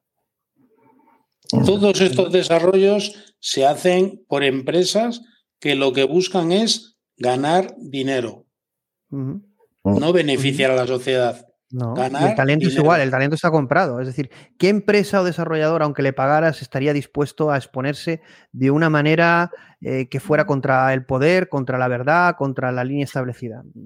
Te quedarías con cuatro, te quedarías con cuatro. Este programa es una- un reflejo de ello y, y, Jorge, a ti también te ha pasado. Es decir, eh, hay gente que le cuesta mucho eh, ni siquiera tener un debate en este sentido. ¿Tendremos a, Carmen, ¿Tendremos a Carmen Artigas por aquí? Ni de coña, por ejemplo. Aunque La, empresa, es que eso que has dicho, Plácido, es muy interesante. La empresa y la gente que está en el sector de, eh, público, Exactamente, ¿no? totalmente. de forma no por. Bueno, yo, no eh, colectivo, sino en particular. Pero no, no, no solo eso, mira, en, en el ámbito eh, de los programas, yo particularmente eh, lo que veo es la gente pide contenidos de interés, contenidos para aprender, pero un tío haciendo el idiota tiene 300.000 visionados y tú haciendo un programa serio tienes 3.000. Sí. Por tanto, la sociedad ya está adormecida. Ya nos, Bueno, nos no, no, ya lo sabemos. más las Sí, chorradas sí, sí. Que. Jorge, que tenemos cultura. que ir a un combate de boxeo y no hemos entrenado. Eso, es- eso es lo que Sí, sí. es la situación. Sí. Bueno, por, por acabar, porque ya vamos para dos horas, os voy a dejar dos reflexiones de la gente y con eso decís vuestras lo que pensáis. Bueno, dice Tomás, que fue uno de los que tuvimos eh, eh, en el último programa, eh, que, que es muy habitual de LinkedIn, y, y- y dice lo siguiente, cosa que yo, fíjate, dice, es llamativo el pesimismo que transmitís los cuatro, el relato del poder es el que es. Y nuestro relato, habrá que hacer algo. Y luego, eh, dicen por aquí algo que es eh, Miskatonic University, dice, sin duda tenemos... eh, no, esta- Hombre, la universidad imaginaria. ¿eh? Está muy bien. esta. Ahora lo ponemos, ahora ponemos el otro, que no se moleste. Yo sí, Mesa yo- dice, creer que tenemos poder de decisión es una utopía. Claro. Es decir, creer que tenemos poder de decisión es una utopía mental de la que tenemos que salir. Estamos totalmente controlados, somos esclavos del sistema. Pues chico, pues celebremos una fiesta de esclavos felices, aunque hay muchos que están alegres. Yo creo que evidentemente con la- el, el avance de la tecnología, eh, con una toma de conciencia de un grupo reducido, no puede ser que no haya una acción de contraposición a lo que está ocurriendo. Si ocurre, entonces lo que pase estará merecido. Porque eh, yo soy súper positivo en que esta tecnología tiene un motivo de que esté aquí, que esté emergiendo, y es el posibilitar al ser humano eh, a su siguiente paso evolutivo, que no es biológico, sino que es tecnológico. Porque al final esta tecnología nos tiene que ayudar a evolucionar, porque si no sí que me creo que puede ser que, que esté aquí para destruirnos, sinceramente. Porque yo creo que viendo estos debates, no de vosotros cuatro, que todos tenéis un nivel, pero imaginar estos debates en otra gente, si no somos capaces de llegar a acuerdos ni de crear una solución, ¿qué le espera al ser humano? ¿Cuál es el futuro? ¿Mm? Bueno, el día que el día que había gente sentado en unas letrinas en Bagdad y aparecieron unas hordas de mongoles y tiraron todos los imperios por el camino, pues es- imagino que se hicieron esas preguntas, ¿sabes? Pero eh, de entrada les pillo como les pillo y el futuro somos nosotros. O sea, yo ahí tampoco soy muy, yo soy muy estoico para esas cosas. Lo que puedo cambiar, eh, intento preocuparme. Lo que no puedo cambiar, intento no hacer depender mi felicidad. Es, eh, Sí, efectivamente. Mira, hay, hay una frase, hay una frase muy buena, creo que, que en una de las películas de, de John Ford, ¿no? Dice, All I want is to enter house justified, ¿no? ujú. Pues no es cuestión de ser optimista y pesimista. Y ahí discrepo, pero de forma troncal. Yo no soy un un- un- un- una persona negativa. Y fíjate si hago cosas que soy funcionario eh, en un sector tecnológico que podría estar cómodamente ganando como cuatro o cinco veces más de lo que gano y con bastantes menos problemas. A lo mejor la pregunta que tengo que hacer a mucha gente que me acusa de negativo es ¿y tú qué has hecho? ¿Y tú qué has hecho? Porque yo renuncié a muchas cosas. No, yo intento, yo, ojo, es que es eso, dice, no es que no tengo pesimismo, lo que si no veo una cosa que no se pueda a las malas, a las malas, hacer Pero es que por el otro lado, Abel, lo que a ves las es que... malas, a las malas, eh, eh, hacer es la labor que hicieron los de en los monasterios medievales cuando se cayó eh, de la No, es Claro. O como no- pero- claro, no, decir, es que muchas veces dentro de tu ámbito de El retiro, el retiro, el No, retiro a la meditación, al No, silencio y a no, la meditación. no, no, no. Hay, hay momentos en los que, por mucho que nos duele y mucho que nos guste, no está en nuestra mano hacer otra cosa más que salvar lo que se pueda. Bueno, pues yo, yo- yo haría una, yo haría una pregunta. Si en vez de hablar de tecnología estuvieran cayendo bombas, ¿qué haríamos? Exacto, exacto. Es que ese es el tema. Mira, hablando de ese recurso de vivir en solitario. Pero es que están cayendo, lo que dice Claro, Yuri, yo estoy con él. Esto, esto es una guerra, esto es una guerra. Pero ¿sabes lo que ocurre? Que ha sido Así es. uno, de los usos, uno de los usos de la tecnología es que hemos diferido lo que es eh, eh, la acción de su efecto. Entonces, las guerras las vemos, las vemos en algo que ocurre en la lejanía. Incluso el que mata, mata en diferido, salvo que tenga que tener una intervención con suelo, con, con- botas sobre tierra, que ahí ya la cosa cambia. Pero en general hemos estado, hemos estado acostumbrados en los últimos, en los últimos 15, 20 años eh, a lo que es la ciudadanía verlo todo muy distante. Y eso hace que no veamos, que no, que, que no veamos el verdadero, el verdadero drama, que es la subsistencia por la que están luchando una población, un, un porcentaje muy amplio del mundo, que el mundo no es solo Europa y, y- y que el Sí. mundo es una cosa mucho más amplia. No, yo aquí, eh, yo, bueno. Yo, yo quisiera contestarle para que ha dicho que la visión pesimista, al final hay una cita que dice que un pesimista es eh, un, un señor bien informado, por eso somos pesimistas, ¿no? Eh, es un, un- perdón, es un optimista bien informado. Pero yo iría un poco más allá. Mira, en el chat estaban discutiendo sobre algo que podría ser, pues claro, la disrupción tecnológica va a producir más paro, digan lo que digan, más, más parte de la población sin oficio ni beneficio. Y hablaban de, mm, de la renta mm, Básica universal. sí. básica universal. Yo no entro en si la renta básica universal es buena o mala. Ni siquiera estoy en, en ese paso.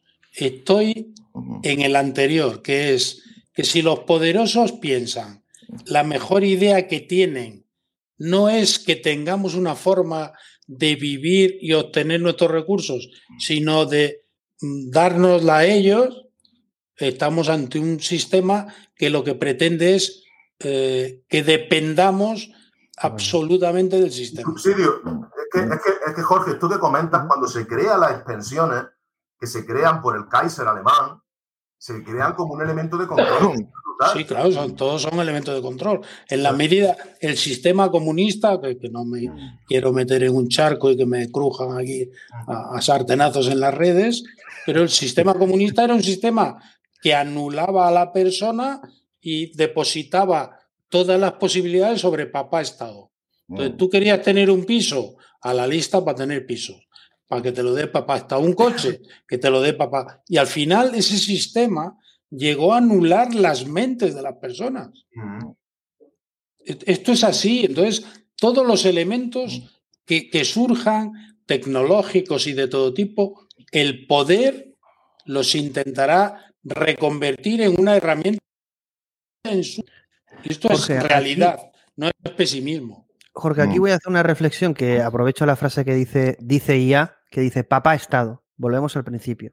Y yo en una de las charlas que titulé Agi Asi, los hombres que caminarán con los dioses, hacía una analogía de la situación actual del ser humano respecto a la tecnología de inteligencia artificial con la del hombre primitivo. Si nos imaginamos, eh, yo ponía el ejemplo de la, la cueva de las manos de Argentina, que es un arte rupestre, nos imaginamos en aquella época el ser humano mirando el fuego, ignorándolo todo y con el arte rupestre buscando respuestas, sin saber eh, ni respuestas ni nada, excepto que había una conexión, ¿no? Hay una conexión entre el ser humano, entre lo humano y lo divino, y que de forma intuitiva el ser humano, fíjate, después de los miles de años, está construyendo o intenta construir algo que lo supere.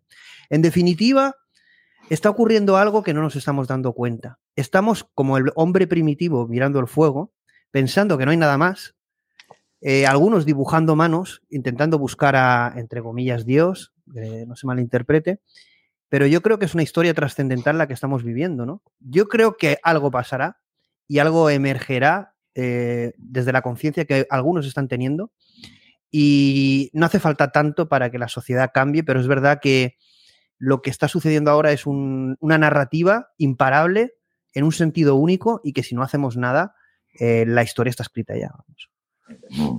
Sí, sí, pero te digo una cosa. No vivimos cuando apareció la, la- la- la- imprenta y lo que supuso eso con la posibilidad de tener por primera vez la capacidad de imprimir Biblia, interpretarla cada uno por su cuenta. Ojo, es que estamos viviendo un No, eso es como, que- Eso es como el episodio que viví yo, que, que, vi ayer de Black Mirror, que al final Mm. todos eran felices, perfectos, y al final una pequeña relación con un ser humano descubre qué es lo que le hacía feliz. Es decir, en Mm. definitiva, lo tenían todo, pero lo que era lo, lo básico y la esencia del ser humano, que era la interacción humana, lo, la esencia del ser humano, la búsqueda, la libertad, eh, estamos destruyendo al ser humano. Es que no pensamos en el ser humano. Pero, pero porque estamos atacando un punto del que no se habla. Todas estas tecnologías están, o muchas de estas tecnologías, perdón, están diseñadas para explotar algo esencial en el ser humano. Su capacidad para ser vago. Bueno, eso, eso que dice Es que buenísimo. dice ¿eh? Jorge, que dice Jorge, de hecho, Spinoza, vol- volviendo a ser pedante, decía, ¿qué es el qué es el que es un ser vivo?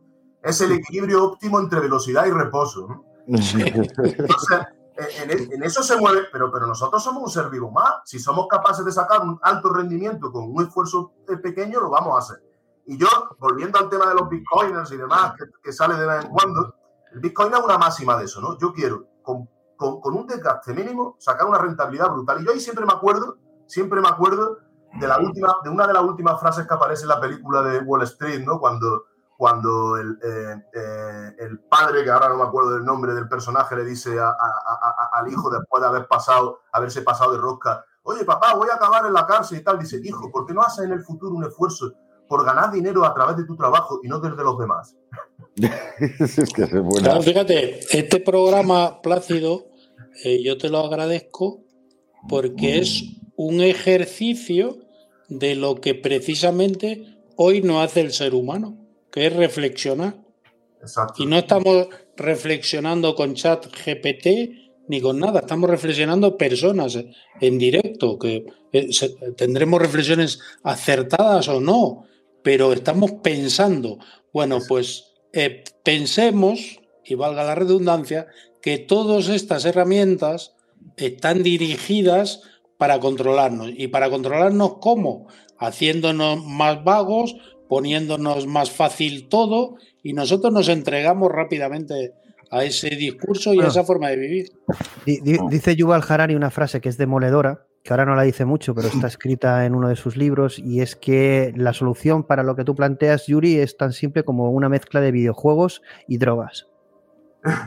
Yo, yo la recomendación que doy en vez de Yuri Harari es Habermas. Le, le Y damos oye, a- por, a- por aquí dicen Yuri que yo, además me ha- se me ha quedado grabado, que sepas que eso es como una cosa que tengo ahí guardada en el backend, que dice Yuri, tienes unas reflexiones brutales. Lo del electrón libre, que es la versión 2 de la frase que dijiste de si alguien descubriera la AGI y tal, pues, pues bueno, eh, sí, A ver, del electrón libre y de ser Sí, Yu- bajo el mar. Yuval Noah Harari tiene sus reflexiones, pero al final eso es repetir al dos Huxley e incluso a los romanos, panem y cir- y circenses. Dice, no quieres tener revueltas, dale pan y circo. Claro. O sea, eso Bueno. es algo... Para terminar, eh, si queréis hacer últimas reflexiones, porque llevamos dos horas, voy a ver si hay alguna pregunta en el chat y nos vamos despidiendo. Eh, titular y última reflexión, ¿qué te ha parecido? Bueno, si quieres, David, eh, ¿qué te parece el presente futuro? ¿Qué es lo que positivo o negativo? Y bueno, un titular o qué te ha parecido también intervenir en el programa, etcétera. Y vamos. Sí, no, bueno, un placer. ¿eh? O sea, yo estoy con Jorge que, que- que- que lo que nos hace falta es más debate. Yo, yo reivindicaba la figura de, de- de uno de los grandes de los grandes últimos pensadores que tenemos vivos. Tenemos dos grandes pensadores. ¿eh? Uno, uno está a punto de cumplir 100 años con todos sus lados oscuros, que es Henry Kissinger. Y tiene un libro sobre inteligencia artificial que acaba de, que acaba de escribir que, que es harto recomendable. Así No, como todo lo que es muy bueno siempre. Sí. Y luego tenemos otra persona que sigue viva, que es el gran último eh, creador de un sistema filosófico, que es Habermas. Y Habermas suscribe una y otra vez que sin diálogo eh, honesto, claro, transparente y abierto, no hay posibilidad de tener una democracia. Si esa democracia se construye a base de creernos los relatos de las distopías, que las distopías lo que tratan es de advertirnos de que hay un problema y han conseguido todo lo contrario, que es acomodarnos y adaptarnos al problema, las distopías se han eh, pervertido, tenemos un problema de salud importante. Entonces yo, el, leitmotiv que dejo es, este no es un, eh, no es un momento especialmente negativo, pero puede serlo si no nos tomamos en serio eh, lo que ha sido, por otra parte, el gran origen de la modernidad, que es la voluntad decidida y, y, y contumaz del ser humano La voluntad. aspirar a ser autónomo, porque autónomo solo puede ser el ser humano, las máquinas no son autónomas. Entonces, Eso te, te invitaremos al próximo debate sobre eso. bueno, eh, Abel, si quieres, Eh, Yuri, cierra, cier- cierra tú. Yo, eh, bueno, prim- eh, encantado de, de estar aquí, encantado de tener un debate con, con dos personas que saben bastante más que yo de esta, de nuevas tecnologías y demás. Pero yo, fíjate, decía Abel al principio, Piaget es uno de sus, eh, de sus eh, referentes, ¿no? Eh, Piaget decía que, que definía la inteligencia como él decía, ¿qué es? Yo lo he utilizado muchas veces. ¿Qué es la inteligencia? Es aquello que utilizamos cuando ya no sabemos qué hacer. Pues ut- utilicemos la inteligencia porque nos hace falta. Eh, si no, nos controlarán y seremos cada vez más esclavos. Abel. Mm, que pues no sé cómo, cómo podría completarlo, la verdad. Eh, me ha parecido un debate de lo más interesante eh, y al final ha sido, bueno, me he sentido cómodo pero discutiendo ideas, eh, como siempre. ¿Y cómo veo el futuro? Pues intento, lo veo, veo que la disrupción está ahí, lo que no soy es Nostradamus ni, ni, ni, ni soy capaz de ver por dónde van a ir las cosas más allá de cierto, y es una época de transformación que puede afectar. Y yo, mi reflexión es, centrémonos en proteger lo importante, tanto a nivel cultural como de personal, como de garantizar o intentar garantizar que, que, que no sufran daños quien no debe sufrirlo en medio de tanta disrupción, que si para algo deben de servir estas eh, sociales es para precisamente para dar cobertura en momentos así. Y, eh, pongamos nuestras ideas delante en los foros en los que podamos, yo no diría más. Sí, esto como, como han dicho por aquí en el chat, ¿no? Sí. El debate, y debería ser un principio de las democracias reales, debe existir en, todo ámbito, ¿no? Es decir, podemos tener, debemos de poder tener debates eh, pensando de forma diferente. Eso es eh, la medición de una cultura, de una sociedad madura, ¿no? El de Mm. poder debatir de cosas y llegar a consensos, porque estamos viviendo una sociedad polarizada. Eh, no sé, eh, a mí me preocupa, ¿no? Yo, si me permitís, ya para cerrar ya, solo voy a hacer una reflexión de dos minutos, pero es verdad que si no lo hago, porque aunque es- eh, queda poco tiempo, lo hago muy brevemente.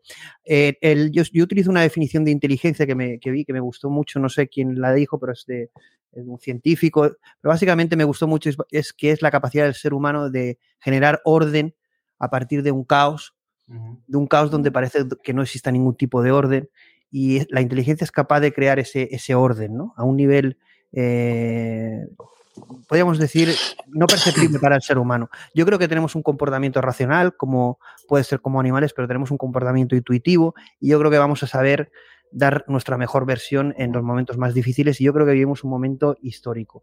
Es verdad que si no hacemos nada, eh, van a existir dos opciones, que hagamos una alineación humana a la inteligencia artificial o que exista una alineación al humano de la inteligencia artificial, es decir, que el, el- alineado seamos nosotros en vez de las inteligencias artificiales. En definitiva, que si no somos capaces de reaccionar, yo creo que la inteligencia artificial como elemento de control y de poder se va a imponer. Y lo que tenemos que utilizar es esta tecnología como elemento de disruptivo y de creación de nuevo futuro. No tenemos que analizar el nuevo paradigma desde el viejo paradigma. Yo creo que tenemos que, no estamos preparados, yo creo que me preocupa bastante porque de donde tiene que salir la solución, eh, tendríamos que ser más, más positivos en el sentido de buscar eh, alternativas, si no el legado va a ser terrible, porque hay una palabra que para mí sí que entra dentro del propósito del ser humano, que es el legado. Al final esto es eh, un tiempo en una simulación, pero es importante el legado que podamos dejar, el ejemplo que podemos dar, como decía David, a nivel individual, a nivel de sociedad, a nivel... a- no hace falta cambiar el mundo, sino empezar por nosotros mismos. ¿no? Y como ya para terminar, eh, seguramente eh, estemos la mayoría o todos, eh, aparte de discutir y vivir una sociedad polarizada, en todo este tema de la inteligencia artificial, AGIs y superinteligencias, o como queramos llamarlas, porque el debate no está ahí, estamos como el hombre prehistórico, eh, asustado, eh, mirando el fuego, ¿no? Mm. Pero yo creo que en, ese, en esa mirada, buscando lo trascendente, es donde el electrón libre que dice Jorge Mm. empezará a buscar el orden en el caos y ese, ese propósito último del ser humano que es encontrar eh, la verdad. Y eh, con esto, gracias a la inteligencia artificial o no, no lo sabemos, lo viviremos y como dice David, lo elegiremos, eh, despedimos el programa. Esta es la Yo, respuesta que si, tenido. si- si me permites, Plácido, un segundo, hay una frase de Marie Curie que creo que sería aplicable a esta época en la que estamos viviendo. Ella descubrió elementos radiactivos que encarnaban un peligro, ¿no? Y Marie Curie dijo en un momento, no hay que temer a lo desconocido, solamente es necesario comprenderlo. Es hora de comprender más para temer menos. Pues en, en esa época estamos. Pues venga, antes de que digas adiós, te hago una cita de Groucho Marx. Yo, que si- no, me- no me siento, no me siento feliz. Y Dice, el problema, con, el problema con hacer nada es que nunca sabes cuándo has terminado. Eso es muy, es muy bueno, genial como siempre. A ver, una- un placer teneros a todos. Muchas gracias por aceptar. Nos vemos a la próxima. Igual, un placer. Vamos a un placer. Buenas noches.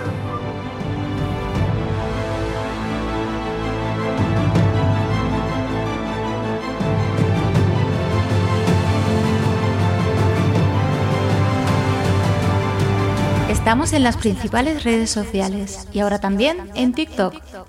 Suscríbete a nuestro podcast en tu plataforma favorita y también en el canal de YouTube. Esperamos que hayas disfrutado del contenido. Nos vemos en el próximo programa.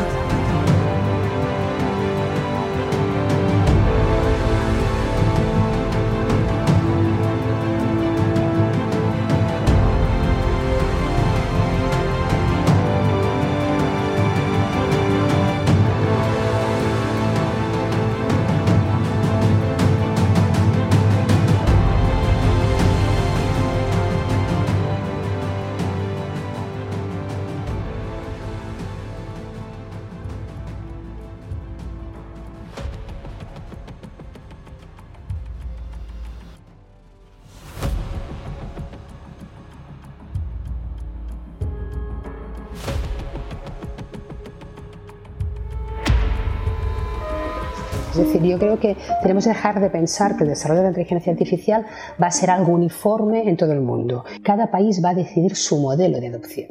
Y nosotros quizá preservemos la privacidad antes de que otros valores. Y por otra parte, también yo creo que muchas veces estamos pensando solamente en la capacidad de los gobiernos, de las grandes empresas, de utilizar la inteligencia artificial para monitorizar a los ciudadanos y nos olvidamos del gran potencial que la inteligencia artificial ofrece a los ciudadanos para monitorizar a sus gobiernos y a las grandes corporaciones. The college adopted a whole package on our digital strategy. It is the white book for artificial intelligence and the data strategy. We do have in Europe a long history of technological um, success and innovation. We have businesses. We have a very strong industry. And in Europe, we are caring very much for individual rights and our values.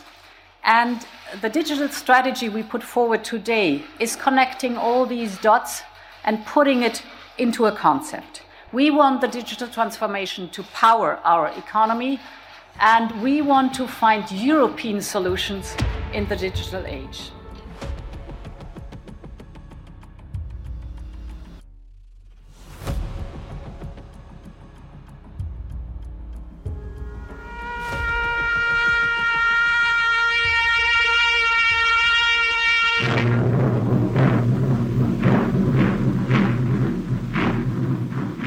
There are some people who claim we are now in a deglobalizing world. But actually, I would say we have to reglobalize this world. We have to make sure that we strengthen cooperation because, as it was mentioned, we are faced with issues which are of existential importance for humankind. We, through joint efforts, we could really make this world a better place by using the capabilities we have.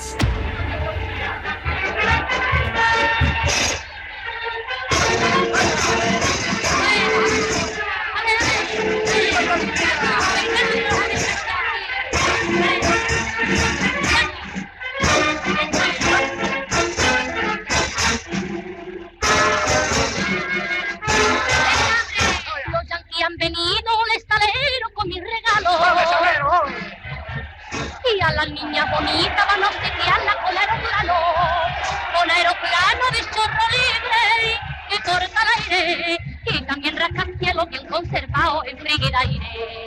Americano, el el la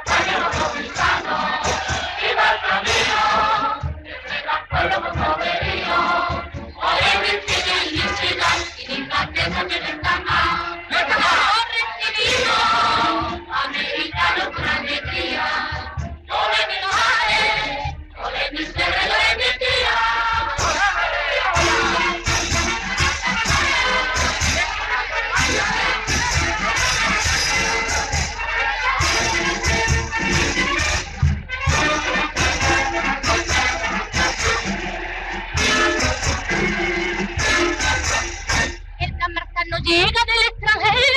nuestro río.